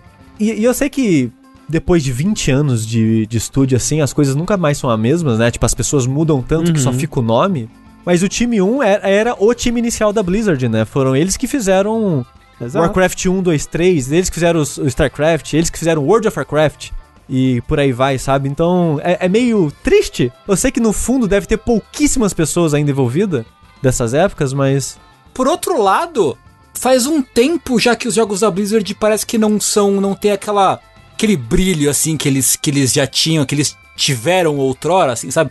Pô, todo mundo lembra aí todo o, o embrólio que foi o Diablo 3, né? O lançamento do Diablo 3, as críticas pro servidor, as críticas pro conteúdo. O Overwatch, você acha isso também, Tengu? Porque parece que o Overwatch foi um acertinho, assim, um acerto bom. Então, pois é. Eu sou um grande defensor do Heroes of, the, Heroes of the Storm. É o único MOBA que eu gosto de jogar, que eu gostava pelo menos, né? É, mas é um jogo que não agradou ninguém, basicamente não agradou ninguém. Overwatch eu achei interessante porque eu acho que ele começou muito bem, muito bem, mas assim, a forma com que tocaram o jogo é tipo super ultra mega que não dá pra entender, decisões de design que não dá pra entender. Sabe, coisa de com relação a mapa, com balanceamento de herói, essas coisas assim, sabe? Tipo, decisões bem questionáveis. É, aí vocês já mencionaram né, toda a questão do, do, do Diablo Immortal, né? Que teve. Ficou famosa, né? A, a BlizzCon em que eles anunciaram o Diablo Immortal, que teve aquela a recepção péssima do público e tal. E não que dê pra falar alguma coisa com relação ao jogo, porque eu não joguei, a gente não jogou aqui pra dizer como é que tá o jogo, né? Mas parece que assim, de um tempo pra cá, a Blizzard ela tá entre não conseguir criar coisas com o mesmo brilho de antes, até pessoas que. é, jogadores de World of Warcraft de, de, de muitos anos já, já vinham falando, já tinham ouvido de pessoas que, pô, o jogo já não tá tão legal. Teve o negócio lá do, do WoW Classic, que eu acho esquisito. Eu acho meio esquisito, assim. Conteúdo novo do jogo já não tava tão legal, então assim, parece que a Blizzard atual, ela tava entre não conseguir ouvir direito a comunidade, quando não conseguir tocar os jogos muito bem, quando não conseguir criar coisas novas com aquele mesmo brilho. Sabe? A impressão que dava era meio essa. Então acho que por esse lado, talvez dê pra encarar como uma, uma provação interessante pra Vicarious Visions mostrar o que ela pode fazer ali. O que ela pode trazer, tipo, a expertise que ela teve to- todos esses anos trabalhando com essas outras séries, o quê? O que, que ela pode fazer num ambiente Blizzard? Trabalhando com essas IPs de prestígio super tradicional e tudo mais, sabe? Talvez dê pra encarar por esse lado também. Eu concordo muito com é, o que vocês estão é, falando de que essa notícia ela é muito mais sobre a Blizzard até do que sobre a Vicarious Visions nesse sentido. Tanto dentro de um grande publisher que adquiriu muitas empresas, BioWare, DICE, Maxis, PopCap né, e várias outras aí, a gente participa dessa dinâmica, que é uma dinâmica muito complexa. Eu acho que a- a dificuldade que a gente de fora tem de entender exatamente o que aconteceu é devido ao fato de ser uma dinâmica complexa, de muitas vezes, quando você adquire uma, um, um estúdio, você já pagou um preço caro por ele, então você já tem que ter um plano para integrá-lo nas- no seu esquema, né, no seu arranjo, que valha muito mais do que aquilo que você pagou, senão esse não é um negócio lucrativo para você. Então, me parece que a Activision com a Blizzard está tentando potencializar ainda mais o, o- o retorno que ela tem de ter comprado já há muitos anos, nesse caso, uma empresa do tamanho da Blizzard. E talvez tentando deixar a Blizzard fazer o que ela faz de melhor e tirando dela a responsabilidade de projetos que são de um tipo que talvez não seja né, o, o melhor melhor forma de, de extrair valor da Blizzard. Então, ports, remakes, projetos que. Aí, olha pro lado, tem a Vicarious Visions, que é um estúdio que sabe fazer isso e muito bem. Então, pra mim, me parece bastante essa, esse casamento de estúdios de material humano e de material intelectual que eles têm de diferentes tipos, uma Blizzard, uma Vicarious, e tentando fazer com que cada um esteja fazendo aquilo que sabe fazer melhor. Então, me parece alguma coisa assim que é difícil, cara, a gente analisar de fora. Sim. Você vê essa Blizzard é, moderna, vamos dizer, é, como problemática, assim, o, o que ela tem lançado recentemente nesse sentido? Eu acho que o, o Overwatch foi um grande hit quando saiu e nos lembrou bastante do que a Blizzard era capaz de fazer. Né? Até num gênero que não era um gênero no qual ela tinha um, um histórico legal. Mas a Blizzard, pra mim, sempre foi uma empresa que, se não era a mais original, ela era provavelmente a mais competente em trazer é, entradas de gêneros que, de novo, ela não, não inventou, mas ela conseguiu pegar os pedaços melhores dos jogos que estão por aí e entregar com uma, um polimento, né, com um, um, lore, com um trabalho bem legal de, de contextualização. Todos os jogos da Blizzard têm um lore muito rico e acabam criando é, uma comunidade em torno que é muito legal de ver. Só que isso não tem nada a ver com a execução, né? E eu acho que a execução do Overwatch ao longo do tempo foi aonde ela, ela patinou. Então, eu sinceramente não sei, eu tô muito curioso para ver como eles vão lidar com o backlash terrível de um Diablo Immortal, como eles vão lidar com o desafio de trazer um Overwatch 2, né, e recuperar um pouco dessa, desse respaldo com essa comunidade. Que parece uma decisão meio questionável, né? Parece, pelo menos vendo de fora, vendo antes do jogo lançar, parece que te teria sido mais negócio, pelo menos para manter a comunidade trabalhado mais no 1, né, e trazido esse conteúdo pro 1, assim, mas vai saber as decisões também que levaram eles a ter que fazer pois um 2 é. aí. De fora é muito difícil, porque justamente eu acho que é uma dinâmica bem complexa. Às vezes tem a ver com o pessoal mesmo. Tipo, saiu um lead game designer ou um creative director que era a pessoa que dava visão para aquele projeto. Então a gente vai ter que rebutar, a gente vai uhum. ter que começar de novo mesmo por causa de, de condições que a gente de fora acaba não, não enxergando, né? É, mas é isso, então, é, o, o bom é que vai ter uma. A BlizzCon Online, eu acho que eles estão chamando, né? Que vai rolar em breve aí e a gente vai poder ver, sei lá, vamos ver qual é a visão que eles têm aí para os próximos lançamentos, pro próximo ano aí. Ver se dá para ter uma ideia do, do que, que eles têm em mente, né? Então, Tengo, por falar em empresas que estão se reestruturando, então. Pois é. Tem empresa, tem, tem uma empresa, tem empresas no, no, Tem muita empresa, né? Opa. No mundo de jogos tem, tem muitas empresas, Ouvi né? Dizer. Muitas empresas. E tem algumas que são mais queridas que outras. Uhum. Você é de convir, né? Tem, existem aí graus de, de amor pelas empresas de games. E eu posso afirmar, com toda certeza, que uma das empresas mais queridas hoje em dia é quem? Konami. Ah, sim. Tá na boca do povo. Tá no coração, né? Tá, no, tá no coração do brasileiro. Sim. Tá no coração de todo mundo, né? empresa que não pisa na bola, não. trata bem suas séries e tá aí, né, segue firme e forte, precisa fazer uma tal de uma reestruturação interna, né, que vai começar, que já aconteceu na verdade, e ela começaria no dia 1 de fevereiro de 2021 e vai seguir aí nesse ano pro futuro com uma nova nova estrutura interna. Basicamente o que o que acontece, né, lá, ah, a gente vai mudar aqui uns executivos de lugar, um pessoal aqui, um pessoal aqui, não sei o que, coisa coisa normal mas o que chamou a atenção mais as pessoas é que, efetivo do dia 1 de fevereiro, eles falaram que iam dissolver alguns, algumas divisões de produção. Segundo, segundo o próprio site da Konami, isso aconteceria para responder à rapidez do mercado que nos cerca. Olha aí. Olha. Né? Muito, Muito poético. Po poético até, né? até. Fiquei, fiquei sentido aqui. Maldito mercado, eu não consigo ver seus movimentos. né?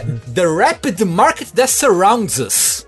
Exato. Então, eles é, falaram que a divisão de produção 1, 2 e 3 seriam dissolvidas, mas o que de fato isso significaria, né? Porque a gente acompanha já há alguns anos, não é de hoje, que a Konami não é a Konami que era de outrora, hum. né? De antigamente. Ela nem tem o interesse de ser, né? Não é nem que ela não está conseguindo ser, né? É pois é.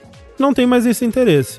É uma questão de escolha, né? É. Porque hoje em dia a Konami ela basicamente vive de coisas que não são videogame, né? É, é como patinco, clubes e seguro de vida, Academia, né? Coisas do né? gênero. Né? Academias e tal. E o, e o videogame passa meio que um, como um, né, um, sei lá, um, uma coisinha, um, é, algo, tipo, algo tangencial. Ah, a gente tem isso aqui também, né? Vamos, ah, lança o, o contrinho aí do, dos meninos, vai lá, lança pros meninos lá. É, que basicamente, assim, me corrija se eu estiver errado, mas a Konami hoje em dia, ela lança o Winning Eleven nosso de cada dano. Sim. E relançamentos de clássicos, né? A gente viu o lançamento de Castlevania, tem um lançamento de conta aqui e ali. O Yu-Gi-Oh! também aqui e ali aparece, né? Um celular, um, uma coisa assim e tal. Mas basicamente a, a, presença de, na Konami de videogame ela é super restrita, né, hoje em dia. Ah, até talvez o Giliar saiba dizer isso, mas a, a, o Win Eleven mesmo, né, o Pro Evolution Soccer, eu acho que ele também pulou um ano, não foi? Exatamente, esse ano de 2020 eles não tiveram um jogo completo, só lançaram uma atualização de conteúdo, né? Uhum. É, a gente especula, claro, é um dos concorrentes do FIFA, então é sempre complicado falar muito assim, mas óbvio que a gente está atento ao que eles estão fazendo.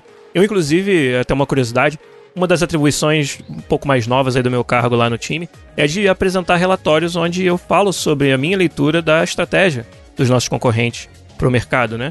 E calhou de eu ter que fazer isso pela primeira vez justamente no ano onde veio essa notícia, que eles não estariam é, lançando um jogo completo. A gente imagina que eles estejam se preparando para voltar com tudo no ano de 2021, com o PES 22, que seria o nome, é, e usando o Unreal Engine, que vai ser uma novidade bem interessante, para ver o que, que um novo engine pode trazer para eles.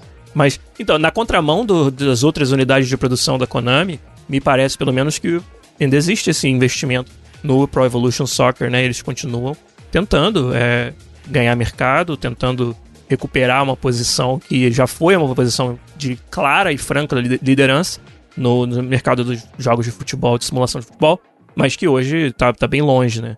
De, de chegar ao que é o FIFA. E aí, né? E aí se criou essa dúvida, tipo, o que significa, né? Será que a Konami tá abandonando de vez videogame, né? Porque a gente não tem essa, essa, essa informação, né? Do, do, do, que, do que acontece lá dentro, mas no papo entre pessoas, entre insiders da indústria, né? A gente tem aí o, o Daniel Amad, que é o, vulgo X, né? Que é um cara que, que tá muito ligado no mercado asiático. Diz que não, eles não estão matando a produção de videogame. O que eles estão falando, segundo ele, no, é, novamente, é eles estão reestruturando os times para ter, aí, abre aspas, times focados em áreas de crescimento da indústria. É, o que significa? Não sei. Vão lançar um Battle Royale?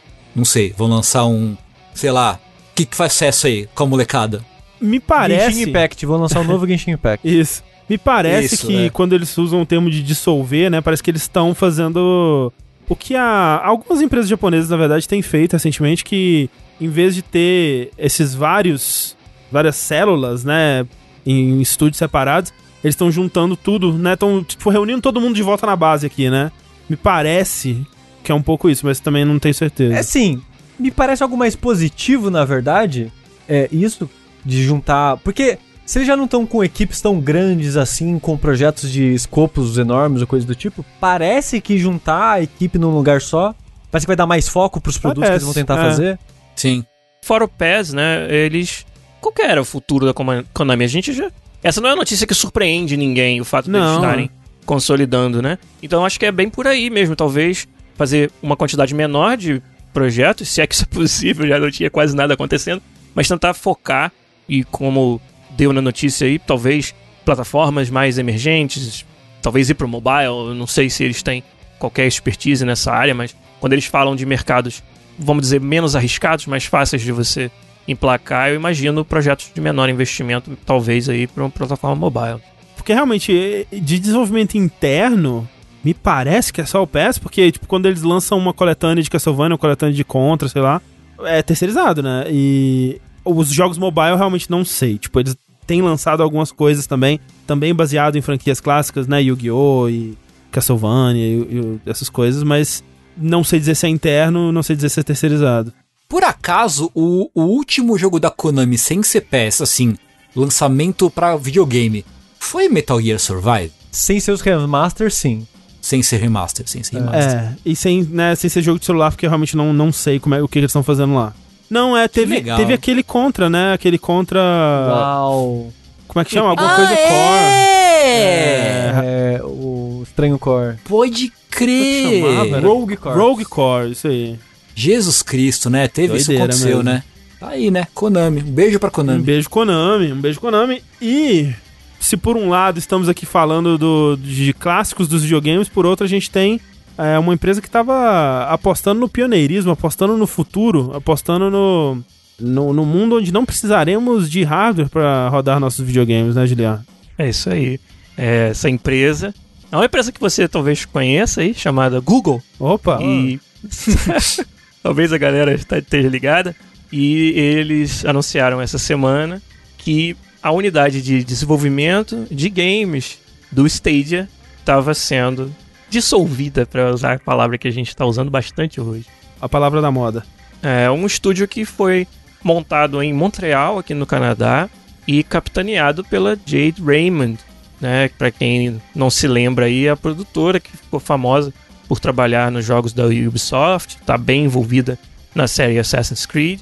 Foi para EA, né? Foi também com essa tarefa de montar um estúdio, foi a Motive, fundou a Motive, né?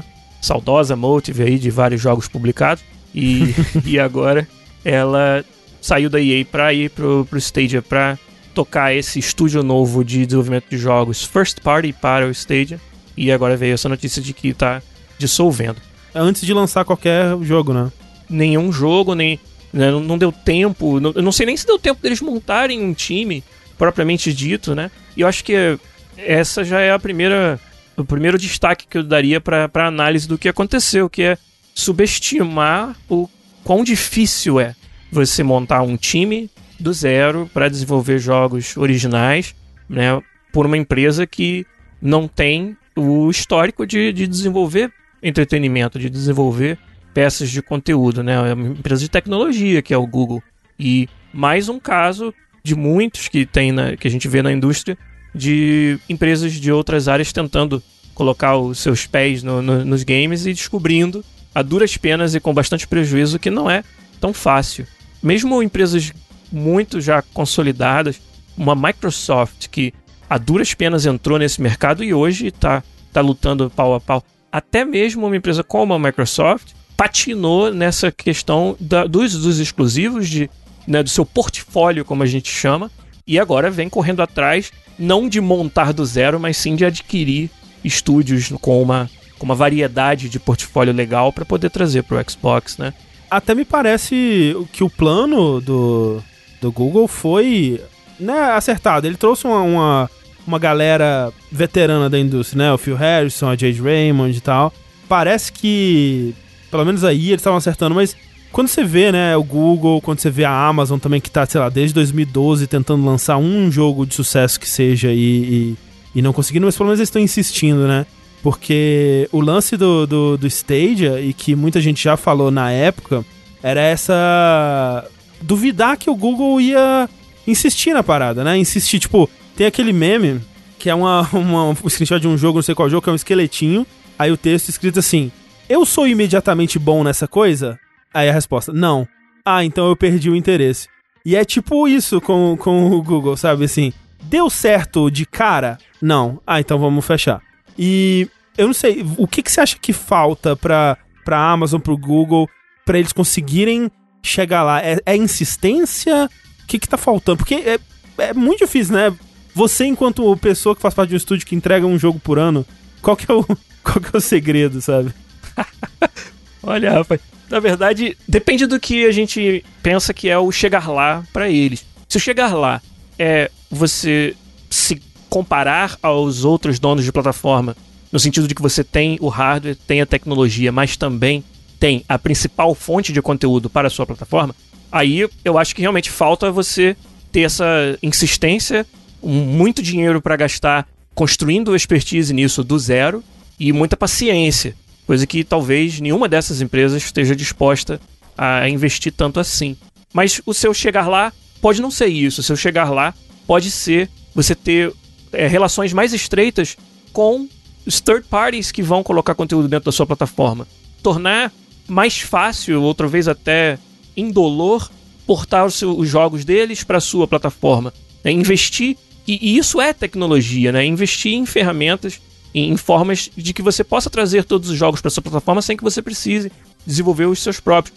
Mas aí também depende muito dos objetivos de negócio de um Stadia. O Stadia ele quer suplantar os consoles, ele quer substituir os consoles, e para isso você não vai ter como viver sem ter uma, um portfólio muito forte de jogos exclusivos, né? Porque é isso que, no final das contas, a gente não tá aqui para brincar com o brinquedo cuja tecnologia é mais legal. A gente tá aqui para jogar os games, né? O, o gamer, o, o mercado, ele vai onde estão os melhores jogos. E então, se, se, se, o objetivo de negócio é suplantar os consoles, você não tem outra saída, você precisa pagar esse preço. Mas talvez o seu objetivo de negócio não precise ser suplantar os consoles. Possa ser uma alternativa até para quem não pode pagar o custo inicial dos consoles. Né? E comentei muito no, no podcast sobre a estratégia da Microsoft para essa nova geração, desse financiamento do console, como uma resposta direta ao que outros players como o Stadia estavam tentando fazer de ter identificado o custo inicial de um console caríssimo como uma barreira de entrada de muita gente para esse mercado. E aí a Microsoft vai aproveita-se dessa sacada que talvez o Google tenha tido, mas oferece uma outra forma de você né, ter acesso à plataforma dela que não tem essa barreira grande de entrada. E com isso, na minha opinião, quebra bastante o, o argumento de valor que o Google Stadia podia trazer para os seus, seus usuários. Então acho que é uma combinação desses fatores é o que provavelmente está motivando essa decisão do Google e a gente fica na dúvida. E o Stadia em si como plataforma? Isso significa o quê? Que ele vai michar, vai, sabe, vai morrer? É, então, é, isso vai ser bem interessante de observar. Quando anunciaram, né, a gente já ficou bem cínico por conta da, do modelo de negócio dele, né? Que era. A gente. Acho que todo mundo estava esperando algo parecido com o que a, o Xbox fez, né? Com, com o xCloud aí, né? Que é, é o Netflix dos jogos e tal, né? E acho que alguém esperava. A gente esperava alguma coisa pelo menos próxima disso. E aí você. De um lado, você tá oferecendo esse, esse produto que tira essa barreira inicial para imediatamente botar outra, sabe? Tipo, tudo bem que você tem né, o Stadia Pro lá, que você tem acesso a alguns jogos grátis, né, alguns jogos que vêm com assinatura, mas ainda assim, sabe, é, é você, você colocar essa barreira e aí tem a, a, a outra barreira, que é a barreira mental da gente é, não aceitar ainda que o. Putz, mas eu tô pagando por uma parada que não é minha, sabe? Eu tô, só tô vendo isso na minha tela.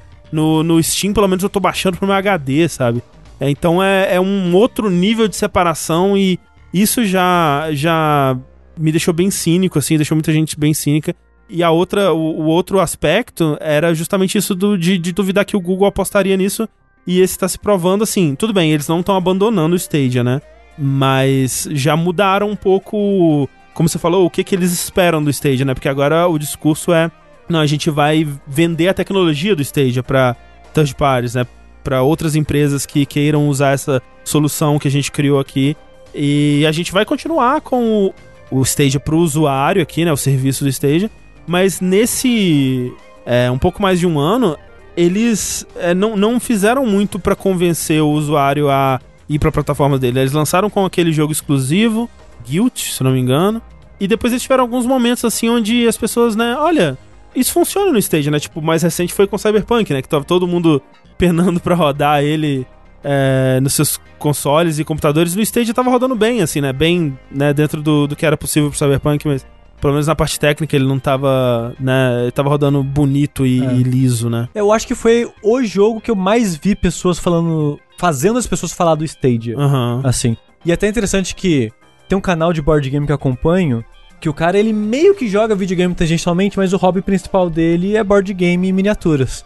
E ele jogava RPG de mesa, Cyberpunk, saiu o Cyberpunk, o que que ele fez?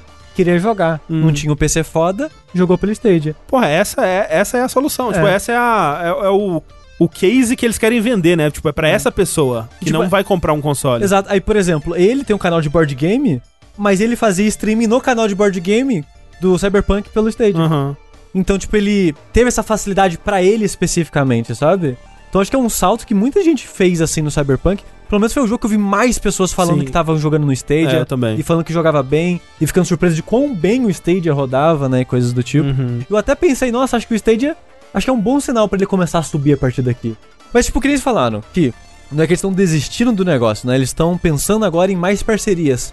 Talvez eles façam que nem foi o jogo que você comentou no começo, que também é uma parceria com um estúdio, uhum. um estúdio pequeno, né?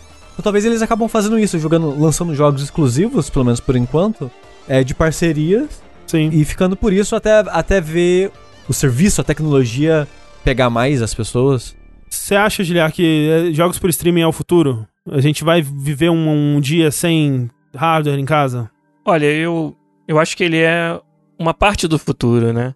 Eu acho que tem uma, um, ainda uma proposta de valor bem interessante para quem ou não quer ou não pode ter um PC parrudo, ter um console dentro da sua casa, mas até isso, como eu falei, esse tempo que passou deu a oportunidade para as outras empresas como a Microsoft de enxergar formas de oferecer o seu, seu produto tentando quebrar essa barreira de entrada, mas eu continuo cético com relação à, à tecnologia, podendo empoderar jogos em que a responsividade é primordial.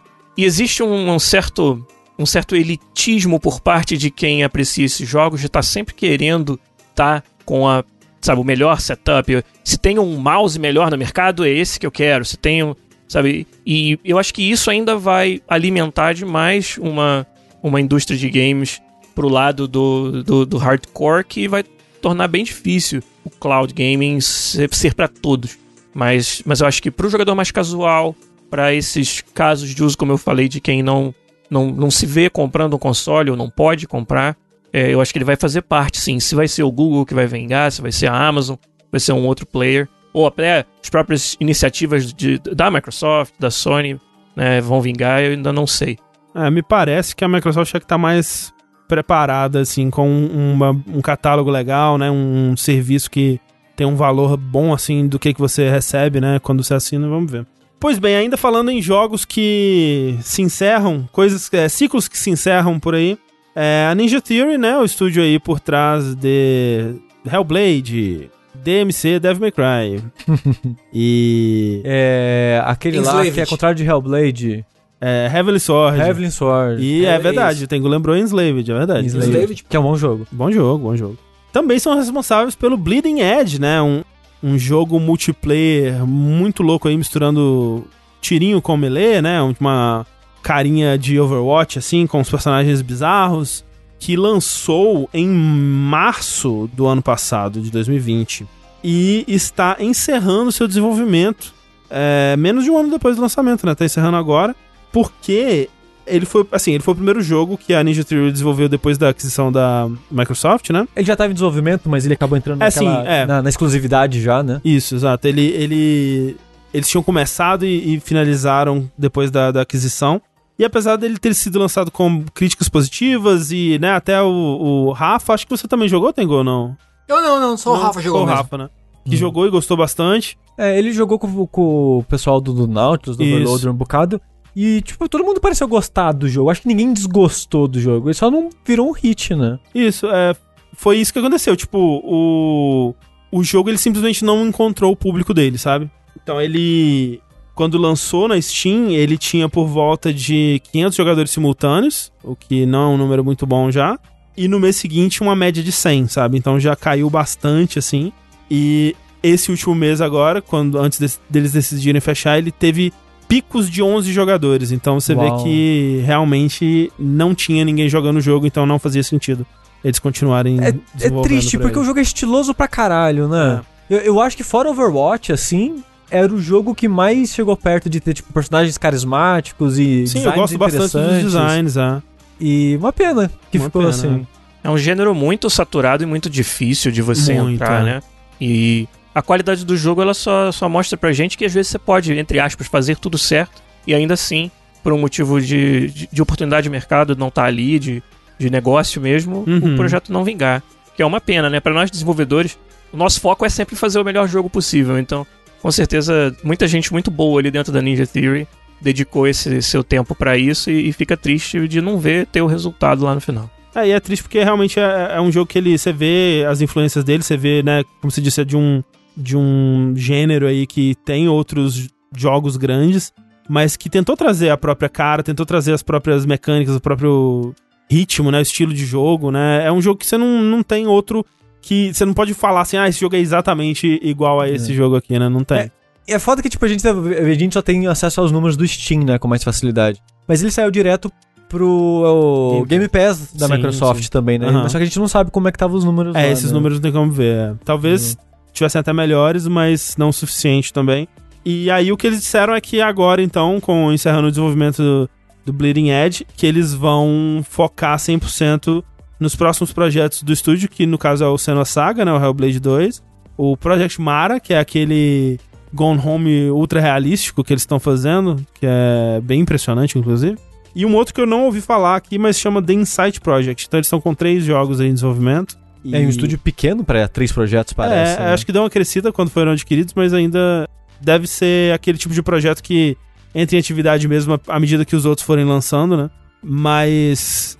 Curioso, curioso, que eu gosto muito desse estúdio e o que eu vi, né, do, do tanto do, do Hellblade 2 quanto, especialmente, acho que eu tô mais empolgado para esse Project Mara. Sim, eu também. Quero ver de qual é que é. Eu quero ver esse Gohone, que é quase um FMV de tão realista que eles estão fazendo no lugar. Mas não para por aí, né, Tengu? As movimentações da indústria dos videogames. Uou, muito dinheiro, milhões de dólares, né? Porque como a gente tá falando, a gente vive um momento em que empresas estão comprando empresas que estão comprando empresas para sempre, num eterno Ouroboros de compração de empresas. Uh, então a gente viu aí mais recentemente o.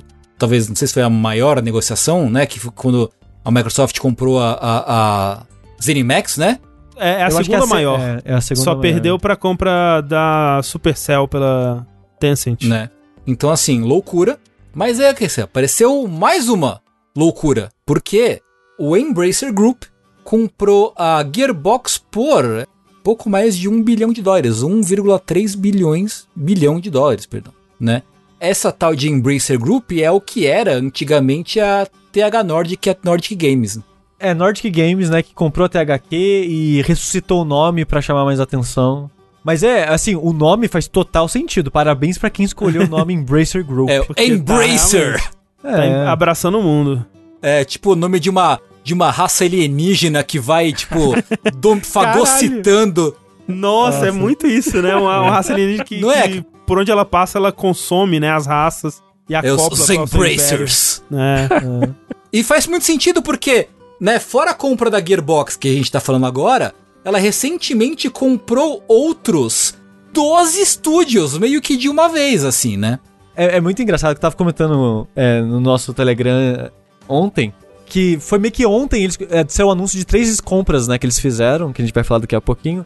Mas eu fui dar uma olhada na Wikipedia pra ver todos os estúdios, e é muito engraçado que as pessoas, a maneira que organizaram a Wikipedia deles, como é muito volumoso, tem tipo uma tabela com tipo, esses são os estúdios, aqui são os estúdios grandes que foram meio que absorvendo os estúdios pequenos que foram sendo comprados, a data de compra, pra você entender o que tá acontecendo, sabe? Sim, sim. Eu achei muito engraçado Porque, essas... tipo, eles têm. é, né, eles são o Embracer Group. Dentro do Embracer Group, eles têm, tipo, uns sete, vamos dizer, selos que agrupam outros estúdios menores. Por exemplo, tem a THQ Nordic, que é o pessoal da Gunfire Games, né? Do Bugbear e tudo mais. A Coke Media tem o pessoal do, da Volition, né? Do Saints Row, Flying Wild Hogs, Flash Labs, é, Fish Labs. A Saber, né? Que foi uma aquisição do ano passado, né? Em 2020 que eles compraram. Que tem a 4A Games, que é o pessoal do Metro. É, a Spire, Zen Studios, né? Aquele, aquele estúdio que faz os joguinhos de pinball. E aí Deca Games, Coffee Stain Holdings e Amplifier Game Invest. Então, assim, no total são 57 estúdios que os caras é, Abraçaram. E abraçaram, exatamente. É interessante porque eles escolheram estúdios do meio que do mundo inteiro, né? Então tem estúdio do Canadá, da Argentina, da Itália, da, da Hungria, estúdio de todos os lugares do mundo e que fazem todo tipo de coisa, né? Você tem até a, a, a Zen Studios, que faz o Pinball FX, você tinha lá a, a, a Coffee Stain, que fez o Gold Simulator e o Uhum. Deep, Deep, Deep Rock Galactic. Então, tipo, me diversificando geralzaço, assim, né? A, a, o portfólio deles, como, como o Guilherme mencionou, né? Como a gente mencionou na, na outra notícia. E agora, a última aquisição deles foi a, a Gearbox, né? Que é a empresa que é muito conhecida recentemente por lançar Borderlands. Que por acaso, Borderlands é o quê? É um jogo que é lançado pela Take-Two. E vai se manter, né? A, a, Take-Two vai continuar Com o nome Borderlands. com o ela vai a relação da Take-Two de publisher com a Gearbox vai continuar, ela vai continuar lançando, vai continuar mexendo com a propriedade intelectual de Borderlands, né? O que parece é que eles não vão mexer em nada, né? Tipo, eles não vão mexer no, no- né, na estrutura do estúdio, não vão mexer em nada. Ele vai continuar operando como era, mas agora com essa, essa em- empresa pai aí. É, a Gearbox um pouquinho fora do, do padrão das compras deles, né? Porque outros dois estúdios que foram comprados recentemente, eles foram já acoplados em outros, né? Sim, sim. Fazendo meio que um uma parte de suporte e uma parte para completar, né, a produção daqueles estúdios. Uhum. Assusta o valor, né? 1.3 bilhão que é o- foi divulgado pela Gearbox, parece muito dinheiro. Sim. É, Borderlands é, é, é muito popular, né? Eu acho que. é, eu não sei se valeria isso tudo realmente, mas sem dúvida é o maior estúdio que eles compraram. Tipo, antes disso, e aliás, até agora, assim, porque eu não gosto muito de Borderlands, mas me parece um estúdio que ele. Ele compra um, uns, uns desenvolvimento, um desenvolvedor meio B, assim, né? Um desenvolvedor que. é Assim, eles têm lá os seus jogos e fazem uns jogos. da- Por exemplo, o pessoal da Gunfire Games né, fez o Darksiders 3, né? É, mas ah, não, o estúdio não é deles, mas é em parceria, né? Isso, isso. Não é um jogo bom, assim. Mas é um jogo, né? É. Mas o negócio é, acho que eles já falaram isso em entrevista, eles lucram no volume. Sim, exato. Porque eles não fazem nenhum jogo pra ser o maior hit do mundo. Exatamente. Mas eles exatamente. fazem pra cada um lucrar pelo menos um pouco. Isso. E tipo, o problema do Darksiders 3 pra mim, eu não acho ele um jogo ruim. Mas você vê que ele é um jogo que ele teve que fazer muitos sacrifícios, sabe? Parece Sim. que ele é um jogo de baixo investimento pro ambição que eles tinham pro jogo. Uhum. E eu sinto que é meio que. Esse é o padrão dos jogos que, que são financiados, digamos assim, por Embracer Group. Que são jogos de investi- investimento médio mesmo. Que você sempre vai Sim, sentir, sim. tipo, ah, esse aqui não é um, um AAA, mas é legal. Mas como o investimento não era tão grande assim, vender 300 mil já dá lucro. Porque foi isso o, Darksi o Darksiders. Ele vendeu, tipo, acho que 100, 200 mil. Ele tinha vendido um número não muito grande assim. E falaram, tá no lucro já. Show, é. Que bom, que bom que eles encontraram um jeito de fazer isso funcionar, né? É. Pois é. O que me parece é que claramente eles pagaram tudo isso pra ter a marca Duke Nukem pra eles, assim.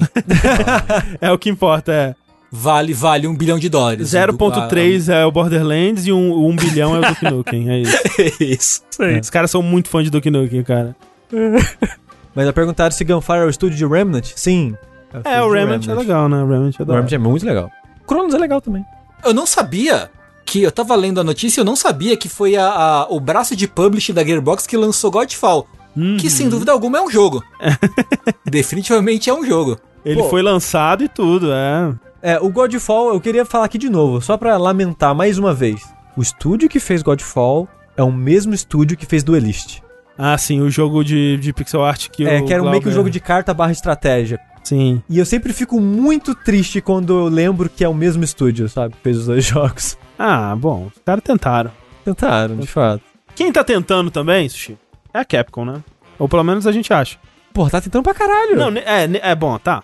Tá tentando, Tá tá tentando. Ah, tá. Assim, tentando ela tá. Tentando e conseguindo, geralmente conseguindo. É. Pois é é, assim, pô. a Capcom, ela passou uns anos, uns períodos difíceis aí no final do 360 PS3, mas na geração passada, porra, subiu pra caralho. Vo- Sim. voltou pelo que a gente esperava da Capcom, eu acho. Pelo menos a maior parte dos lançamentos da Capcom, pra mim, tem me agradado bastante. Mas a parada é, Capcom, adora Resident Evil. Uhum. Sempre, não para nunca. Desde 1996 aí, basicamente um por ano. Raros anos que não tem um Resident Evil, É verdade. mesmo que seja spin-off, tá sempre presente na nossa vida. Uhum. E ela teve um quê? Uns dois anos sem Resident Evil, voltou com 7. Foi aquele sentimento que. Nossa, parece que não tem um jogo assim há 15 anos de Resident Evil. É. É porque voltou muito às origens também, né? Em Sim, alguns sim, aspectos. sim. Mas na verdade nem passou tanto longe assim. Mas foi um jogo que deu aquele gostinho de. Era isso que a gente queria, sabe? Aham. Desde então a Capcom tá enlouquecida em busca desse, desse sentimento de novo, como se tivesse experimentado uma droga e quer buscar Sim. aquele hype é, mais uma vez. E, e é interessante a maneira que ela tá encarando essa situação quando saiu, sei lá, Resident Evil 2 muito próximo, aí já saiu o 3 no ano seguinte, aí já tinha o anúncio fala, do, né? É, o 2 remake, né, o 3 remake, aí o 8 já no ano seguinte, e já tinha especulação que no próximo ano seria o remake do 4, deu aquele sentimento, acho que pra todo mundo aqui que, putz, vai saturar de novo, né? É, tipo, quando eles anunciaram, é é aquela coisa assim. Ainda não estou saturado, mas estou sentindo que ao final É. dessa viagem estarei. Sim. Mas agora deu um, deu um gostinho de esperança pra mim, sabe? Com, Hum. com o que a gente vai falar agora, porque a notícia é que aparentemente a M2, que foi a desenvolvedora principal ali, ou de parte, grande parte do Resident Evil 3 Remake, que estaria fazendo sozinha o remake de Resident Evil 4, vai ser delegada a uma equipe de suporte.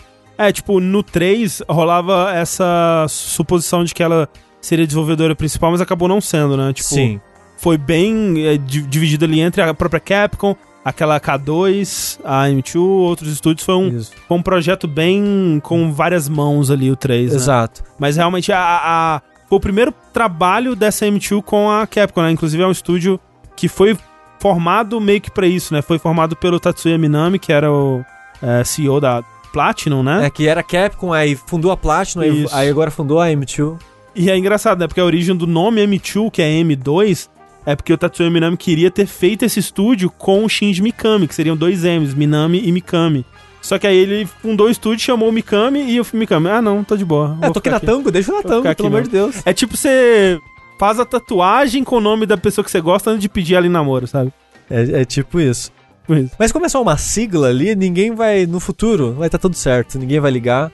Mas a parada é, aparentemente, segundo relatos aí, insiders, a M2 já tá trabalhando no remake do 4 desde 2018. Então era meio que o projeto principal da Sim. M2 era o Resident Evil 4 Remake. É, vale dizer, isso tudo que a gente tá falando, por ter aparecido tantas vezes em tantas fontes, provavelmente é certo. Mas é tudo rumor, nada disso é confirmado. É, exato, o Resident Evil exato. 4 Remake nem anunciado foi. É, né? mas tem ainda nas paradas dos arquivos roubados que os É, hackers sim. conseguiram. Já tem boatos de anos, né, de insiders falando Sim, disso. sim, sim. E essa informação parece completar tudo de uma maneira que faz sentido. Pode estar tudo errado, Pode ser. a gente só tá replicando aqui os rumores, né? Mas a parada era que eles estariam fazendo já esse, o Resident Evil 4 Remake há um bom tempo. Só que o que aconteceu? Tremeram na base com a recepção do Resident Evil 3. Uhum. Eles viram, putz, Resident Evil 3 deu ruim. O que deu a entender é que na mente do pessoal da M2 é, o que deu errado foi as mudanças. O pessoal ficou triste que não tinha uma área ou outra, ficou triste com o que fizeram com o Nemesis.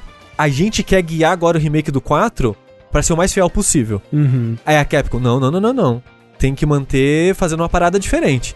Porque se você, pelo menos é a visão que eu tenho, a Capcom ela tem tentado mudar um pouquinho, né? O Resident Evil 7, por exemplo, já foi uma guinada bem diferente Sim, sim. pra Resident Evil. Quando veio, veio Resident Evil 2, foi acho que uma surpresa pra todo mundo. Uhum. Do quão diferente, mas ao mesmo tempo fiel ele é. Tipo, ele é um jogo próprio, novo, com várias coisas diferentes, mas replicando muito bem o sentimento da época, sendo um jogo diferente. Sim, sim. E eu acho que fazer diferente é o menor dos problemas da Capcom atualmente, na minha opinião. Até, por exemplo, o remake do Final Fantasy VII Uhum. que pra mim é meio que semelhante ao remake do Resident Evil 2. Que ele traz meio que um sentimento próximo da época fazendo algo diferente. E eu atualmente eu prefiro remake desse tipo. Ah, e eu acho que o- no caso do 4 é ainda mais importante porque quando você olha o Resident Evil 2 original, ele é um jogo muito fruto do seu tempo, né? Que né, tinha uma jogabilidade muito né, específica da época e tal. E que, tipo, não vou dizer que não funcionaria hoje em dia, mas ele é um jogo que acata melhor essas mudanças e, e melhorias modernas, né? Enquanto isso, você tem o Resident Evil 4, que, né, você vai jogar ele hoje, ele é meio esquisito nos controles, um analógico só e tudo mais, mas ele é a base do jogo de tiro moderno, sabe? Então, É. tipo, não tem. Se você fizer um jogo igual, você não tá mudando tanto, né? Você não tá fazendo uma experiência que justifica um remake, na minha opinião, pelo menos, né? Eu me empolgo muito mais se eles disserem que, pô, não, a gente vai fazer uma outra parada aqui. A gente vai pegar a premissa do 4 e a gente vai fazer um outro jogo, sabe? Cara, se, eles fossem fazer um remake mega fiel, não ia ter pra que existir um remake, sabe? Sim, Ele é mega jogável hoje em dia, Resident Evil 4 ainda. sim, sim. Você sente um pouco do- da idade no, no game design no geral, mas ainda é um, é um bom jogo até hoje. Ele envelheceu muito bem. Eu acho Pelo também. quão importante, icônico e revolucionário ele foi pra época. Sim, eu acho que o, o que ele tem de problema hoje em dia, pra mim, é a questão de ritmo. Em alguns pedaços, ele, aquele castelo é muito comprido, assim. Depois, quando você vai pra ilha. Putz, acho que o jogo já devia ter acabado. Uh, rapaz, mas tem a ilha ainda. Então, mas é isso, sabe? Aí as informações dos insiders aí, o que eles dizem é que por essa divergência de opiniões e de futuros que eles querem pro jogo, a Capcom falou: "Não, beleza, deixa que a gente manda e vocês ficam no suporte técnico de novo", Uhum. que nem foi no caso do Resident Evil 3 Remake. Aí, supostamente, o desenvolvimento do 4 vai pro time 1 da Capcom, que é o time que atualmente é responsável por Resident Evil e Devil May Cry, que foi a equipe no geral ali, né? Deve ter várias equipes dentro desse estúdio, mas foi o pessoal que fez o 7, que tá fazendo Uhum, o 8, que fez sim. o remake do 2, que fez o Devil May Cry 5, que são todos ótimos jogos. Então, meio triste o rumo que tomou as coisas, porque por ser ex-membros da Capcom que foram pra Platinum, que saíram da Platinum pro novo estúdio, dá aquele gostinho de eu quero ver essas pessoas Sim, sim, sim. dando certo, mas ao mesmo tempo eu fico, eu quero que seja diferente. É, eu acho que a decisão é a correta, né? O que, que vocês Sim. acham? Eu acho que vocês acertaram na mosca quando falaram de você mudar os jogos que precisam de mudança, né? De você fazer remake e, e tentar melhorar ou, ou modernizar as mecânicas que precisam ser modernizadas e que não é necessariamente o caso do 4 para muitas das suas mecânicas. Eu acho que é muito interessante ver essa abordagem da Capcom para o remake do 4 por ter sido já um grande salto e um grande diferencial para os jogos da franquia que vieram antes. A gente costuma dizer que os jogos numerados de Resident Evil, a cada três o estilo muda completamente, sim, né? é verdade. E então vai ser o primeiro da leva 4, 5, 6 que vai ser refeito. E, e é interessante ver qual vai ser essa abordagem. Eu não vejo necessariamente um problema em fazer um, Resident Evil 4 Remake mais fiel às origens, pelos motivos que vocês falaram. Mas talvez, para mim que joguei o 4 10 vezes e é um dos meus jogos preferidos da vida, fosse mais interessante ver algo diferente, porque, como vocês falaram, o 4 ainda é muito jogável. Mas acho que o pulo do gato tá aí, é em saber como que a Capcom vai lidar com um remake de um jogo diferente dos que ela fez até agora, que eram jogos que realmente precisavam de uma repaginada maior. Eu acho muito interessante nessa discussão, interessante num, num, num, num, lado positivo, assim, da Capcom tá forçando, entre aspas, incentivando a, a inovação por parte da M2, assim. Eu acho tão, tão interessante isso, sabe? É, tipo, legal, é. Porque a reação normal que se espera de uma empresa assim, não, deu errado, vamos, volta tudo, vamos jogar o mais seguro possível. E a Capcom não, a Capcom não, vou bancar uma coisa nova aí. Porque, porra, é uma visão que eles estão tendo. Pô, Resident Evil 7 deu super certo. O que eles fizeram com o 2 deu super certo. O 3 não deu super certo, mas é muito interessante, né? Porque existe um. Eu não sei se isso é, é confirmado, eu acho que é meio que um rumor. A Capcom ficou muito tempo sem fazer jogo de luta. Era meio tabu fazer jogo de luta na Capcom. Porque um jogo muito ruim, que é o Capcom Fighting Jam, da época do Play 2, ele é muito ruim, saiu, ninguém gostou. É o que tem um carro. É o que tem o dinossauro, É o que tá tem ligado? dinossauro, ok. Aí, ops, é, então, a gente lançou esse jogo. Esquece que ele é ruim. Ele é ruim. Se esse jogo é ruim, jogo de luta é ruim, não pode mais. E, né, disse que isso foi o que afastou a Capcom de jogo de luta por muito tempo. E aí teve lá que lá Yoshinori Ono batalhar para poder dar a luz verde pra eles fazerem o, o 4, né? Que é o sucesso que deu o resto da história. Então é muito interessante ver que rolou essa mudança de, de, de paradigma de raciocínio na Capcom com os anos, assim. É tão, é tão bom ouvir isso. Então, assim, fora isso, agora eu não sei. Eu fico pensando, tipo, vocês estavam falando aí, tipo. E eu pensando, caralho, o que que. O que que seria um Resident Evil 4 novo? Câmera fixa. Primeira pessoa. Controle de tanque. É, entendeu? Pô, é. vamos reviver aquele protótipo lá, tá ligado? Que tinha uns fantasmas, paradas assim. Porra, aí sim. Controle de Play 1. É. Como é que se faz isso, sabe? Eu não saberia dizer, pra mim, pessoalmente, como seria o Resident Evil 4 que eu imagino que seria da hora, assim, sabe? É, Eu não- eu falaram no chat, eu concordo bastante, que é. Se eles trouxerem mais da pegada de terror, que eu sinto que faltou um pouco no 4, Sim. pra mim já seria uma mudança muito legal, assim, Que, sabe? que foi algo que me surpreendeu, porque o 7, o remake do 2, vai muito mais no terror do que qualquer Sim. outro Resident Evil até então, eu acho. É, sabe? sim. Então é, isso já, já me empolgaria bastante. O 4 tem lore e ambientação pra isso. O 4 é um jogo assustador no seu conceito, Sim, né? sim. Mas faltaram aqueles momentos, os set pieces, como a gente chama nos- É. no, no desenvolvimento. Houve alguns, tem Alguns. momentos memoráveis pra caramba, mas Sim. são poucos e são mais, vamos dizer, de, um- de uma emergência mecânica, onde você precisa reagir a algo, do que propriamente de terror. Né? Mas, mas eu acho que é um jogo que tem tudo pra ser um Sim. puta jogo com um terror psicológico. Cara, total sentido. Inclusive, a parte do castelo pode ser muito bem aproveitada nesse Porra, sentido. com certeza. Né? Que é uma parte que é mal- meio mal aproveitada, meio arrastadinha, É. assim e tal. Porra, reformula essa parada pra ser o clima de terrorzão, assim, Não, e sabe? até consigo ver assim, sabe? Tipo, é, estenderem um pouco mais a parte da, da, da vila, né? Tipo, porque quando você chega, você já encontra imediatamente um cara que te ataca, né? Que legal seria se o Leon chegasse, ele começa a ser recebido pelas pessoas, e aí vai construindo mais devagarzinho esse clima, né?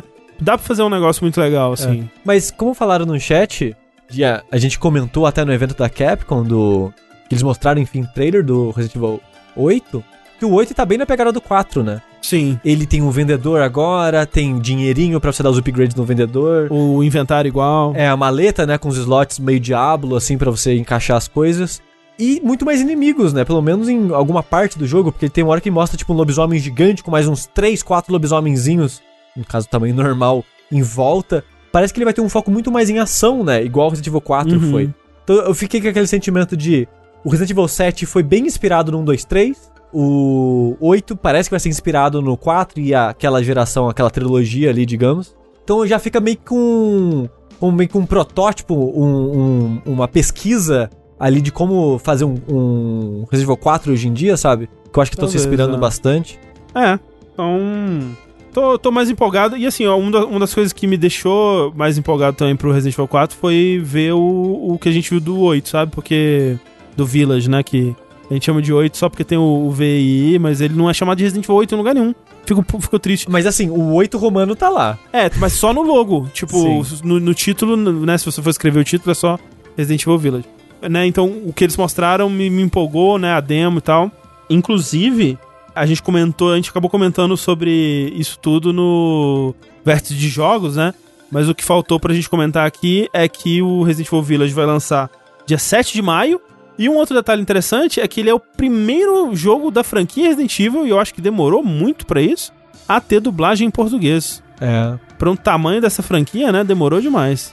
Sensacional, assim, muito bom. Muito bom. Né? Também outro número muito interessante é revelado foi a altura da da, ah, é da verdade. Dimitrescu, né? A Capcom aí é, acabando com vários rumores aí que circulavam, a gente comentou até no vértice de jogos, que fizeram um cálculo com o tamanho da porta, com não sei o quê. Sim. Mas agora tem, temos a, a confirmação oficial de que a Lady Dimitrescu tem 2,90 m. Sendo assim, ela é mais alta que o Mr. X. É. Fizeram a imagem, né? Comparando as alturas. é, mais alta que o Abigail do Street Fighter V. Talvez a. né, Pô, incrível, incrível. Realmente groundbreaking. talvez o, o maior personagem humano da, da, da Capcom, talvez. Talvez, talvez, possível. Possível. Então, é... Mas, mas lembrando que a altura oficial não tem nada a ver com o jogo no final das contas, porque ele sempre pe- um- uma pessoa pensa na altura oficial e a outra implementa no jogo. E aí meio que as coisas não encaixam uma com a outra. aí tava vendo gente, acho, acho que era no Smash que estavam comentando que, sei lá, a Luc- Lucina, Lucinda, é. Lucina.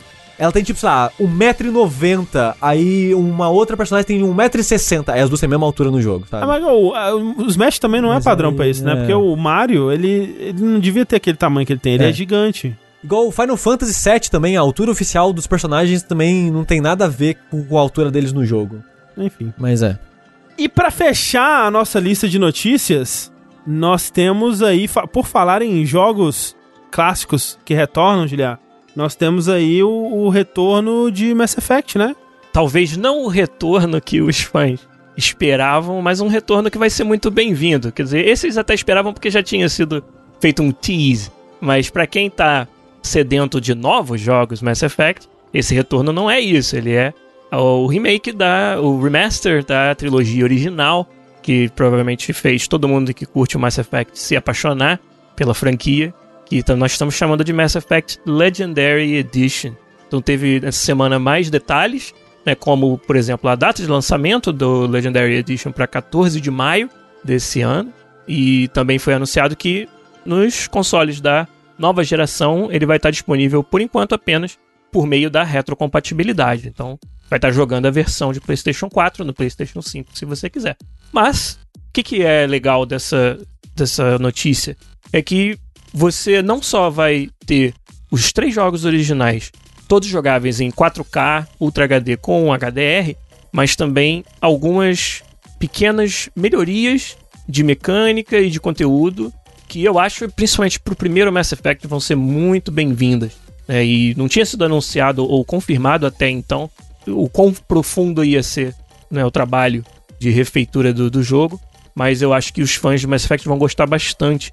Eu tô até com um artigo aberto aqui na minha frente, porque isso é uma coisa que é meio inusitada. Quando você trabalha na empresa que soltou a notícia, você tem, tem que estar sempre vendo o que de fato foi anunciado e o que não foi. É você acaba tendo é. acesso é, a outros detalhes. Tipo, a gente jogou mais de uma vez versões alpha e beta dessa, desse remake, né? Então a gente meio que sabe de coisas que tem ali dentro. A gente não sabe se foram anunciadas ou não. Hum, confirmado que tem coisas que não foram anunciadas ainda.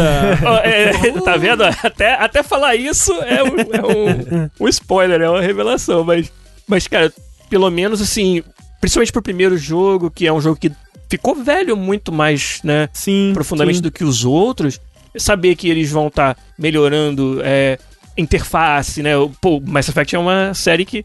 Vamos, vamos, vamos combinar. O ponto forte nunca foi a interface com o usuário, né? e saber que eles estão melhorando isso é uma É, coisa legal. especialmente saber no 1, né? Um era. Nossa, a parte de equipamento era, era tensa. É, e tipo, eu acho legal colocar os três meio que em pé de igualdade, né? Assim, tipo, trazer eles pra uma unidade visual e, e de experiência, vamos dizer assim, né? Essa parte que eu achei mais interessante, assim, porque eles não estão colocando o gráfico da próxima geração e tal. Isso é, é realmente um, um- é um remaster Sim, do sim. 3. e da, da trilogia, que vai deixar o 1 e o 2 mais próximo do 3 visualmente, assim. E eu achei interessante porque agora o visual da Shepard mulher é o mesmo pro 2 e o 3, né? que ela teve meio que aquele visual oficial, digamos assim, no 3. E agora o visual foi pro 1 e pro 2. E o gráfico do modelo dos personagens do 1 é igual também do 3, assim, mais próximo do 3. O que ajuda bastante que os modelos do 1 na época, assim, do 1 É, a envelheceram Ashley e mal. o Kaidan eram meio que boneco genérico, né? É. E eu achei, eu achei legal isso de deixar o 1 mais próximo dos outros, porque eu vejo muita gente falando que a história do 1 talvez é a melhor, mas em, em termos de jogabilidade fica um pouco pra trás dos outros. Uhum. E o 1 é, é, é o jogo on- onde você tá conhecendo o universo inteiro do Mass Effect. Ele te apresenta um, um desafio ali muito mais pessoal do, do Shepard na sua jornada do 1. Enquanto que no 2 e no 3 esse desafio escala. Tipo, aquela ameaça que você tinha uma unidade dela te ameaçando no 1 se torna um exército do 2. E você, caramba, tudo isso que eu fiz pra, Sim. Pra conseguir vencer o 1 agora vai ser multiplicado por N, né? Sem querer dar muito spoiler aqui, você tem que ter esse cuidado. Mas, mas, de fato, eu acho que em termos de, de, de experiência com a história, o 1, assim, é, é o que eu mais quero reviver. E ele, o jogo me atrapalhava de fazer isso. Até agora, antes do, do remaster, né? Então, tô, tô bem empolgado pra, pra ver. E também, parte de criação de personagens, que eu acho que é, uma- é um sinal do quanto a indústria evoluiu da época do Mass Effect 1 até agora, no, no sentido de quanto poder ela dá para que os jogadores se expressem e customizem personagens muito mais a sua própria identidade do que antes era o padrão. E o fato de hoje você dar um valor tão maior à representatividade dentro dos games do que talvez fosse dado naquela época, significou que no remake, no remaster, essa geração de personagens teve que ser ampliada. E isso é, é interessante de ver que num jogo que não tem tantos anos assim que, que foi feito, mas que já tem uma diferença bem grande na expectativa que o, usuário tem, que o jogador tem, do que, que ele vai poder fazer ao customizar o personagem, tanto que eles tiveram que investir bastante nessa área e te dar muito mais opções. É, isso é legal de ver também. Uma outra coisa que eu acho legal desse pacote completo é que, por exemplo, o 3, eu terminei ele antes de lançarem as DLCs, né? E muita gente diz que a- as DLCs do 3 são ótimas. Assim, a, a DLC da Citadel tem uma outra DLC que também é bem importante pra história, né? Que eu nunca joguei, assim, então... Eu e, tipo, as DLCs do 2, pra mim, estão... Alguns dos melhores conteúdos do 2 inteiro estão lá. Então é legal ver esse pacote completo. Tipo, no 3, o... O Protean que entra pra sua equipe, ele era meio que opcional, né? Ele era conteúdo extra, né? Ele, ele era de. é- é aquela- na- naquela época que tem um. O, que a indústria estava tentando lutar contra a revenda. Aham. Então a primeira pessoa que comprou o jogo ou fez na Ah, pré-order, uma parada isso. assim, já tem ele. E eu, eu fico puto que nessa época eu comprei o 3, fora já desse período de pré-order e tal.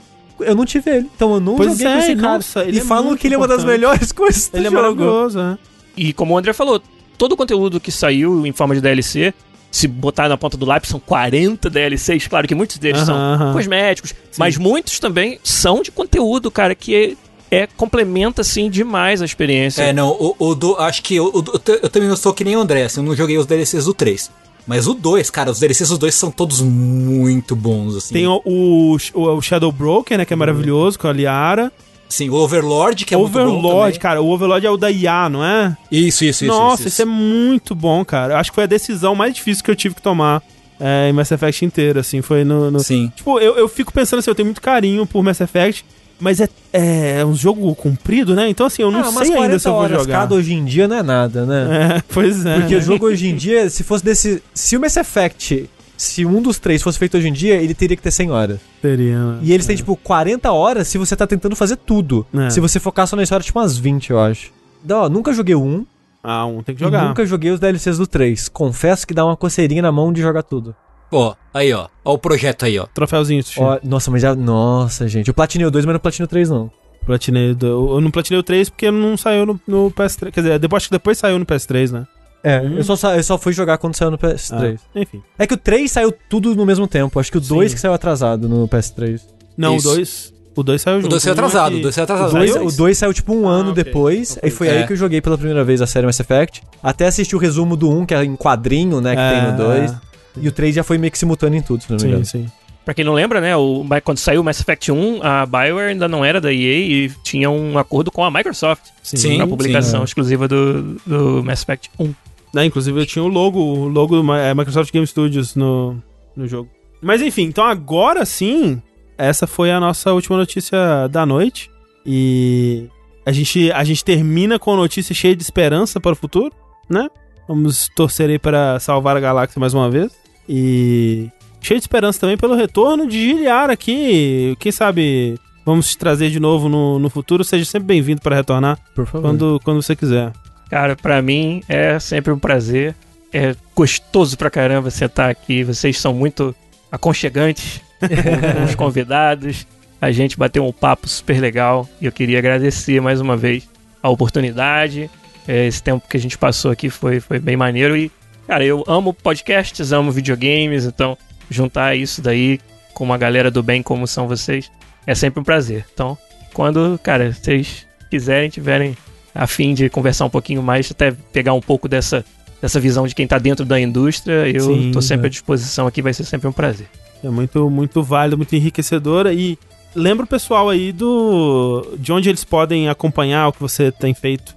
Pois é, de fato, é, Podquest é o meu projeto do coração, é um podcast sobre games e desenvolvimento, como eu falei lá no começo, que eles vão encontrar no podcast.com.br ou podcastbr em todas as redes, no YouTube, no Twitch, no Twitter, no Instagram. Vocês vão achar a gente por lá. E como eu falei lá no começo também, quero convidar todo mundo a conhecer o material que a gente vai apresentar através da minha parceria com a Mentorama. O site deles é o mentorama.co, é uma escola online de profissões desejadas. E durante esse ano vai ter muito conteúdo gratuito para quem quer começar e descobrir do que é feito um game, começar a brincar com o desenvolvimento dos jogos. A gente vai trazer esse conteúdo e para mim é sempre um, um- algo que eu gosto de investir meu tempo é em fomentar aí os jovens desenvolvedores brasileiros. Então, mais uma vez vou ter essa oportunidade. Obrigado pela oportunidade que vocês estão dando também de poder divulgar esse trabalho aqui. Imagino, porque agora, toda vez que chegar essa pergunta pro linha quente, tipo, como que eu faço pra ingressar na, in- na indústria? A gente Isso, já manda pra lá. Exatamente. Tá Manda pra mim, beleza. Então é isso, gente. É, encerramos o Vértice por aqui. Até a próxima. Eu sou o André Campos. Eu sou o Eduardo Sushi. Eu sou o Fernando Tengu. E eu sou o Guilherme Lopes. E até a próxima. Tchau. Tchau.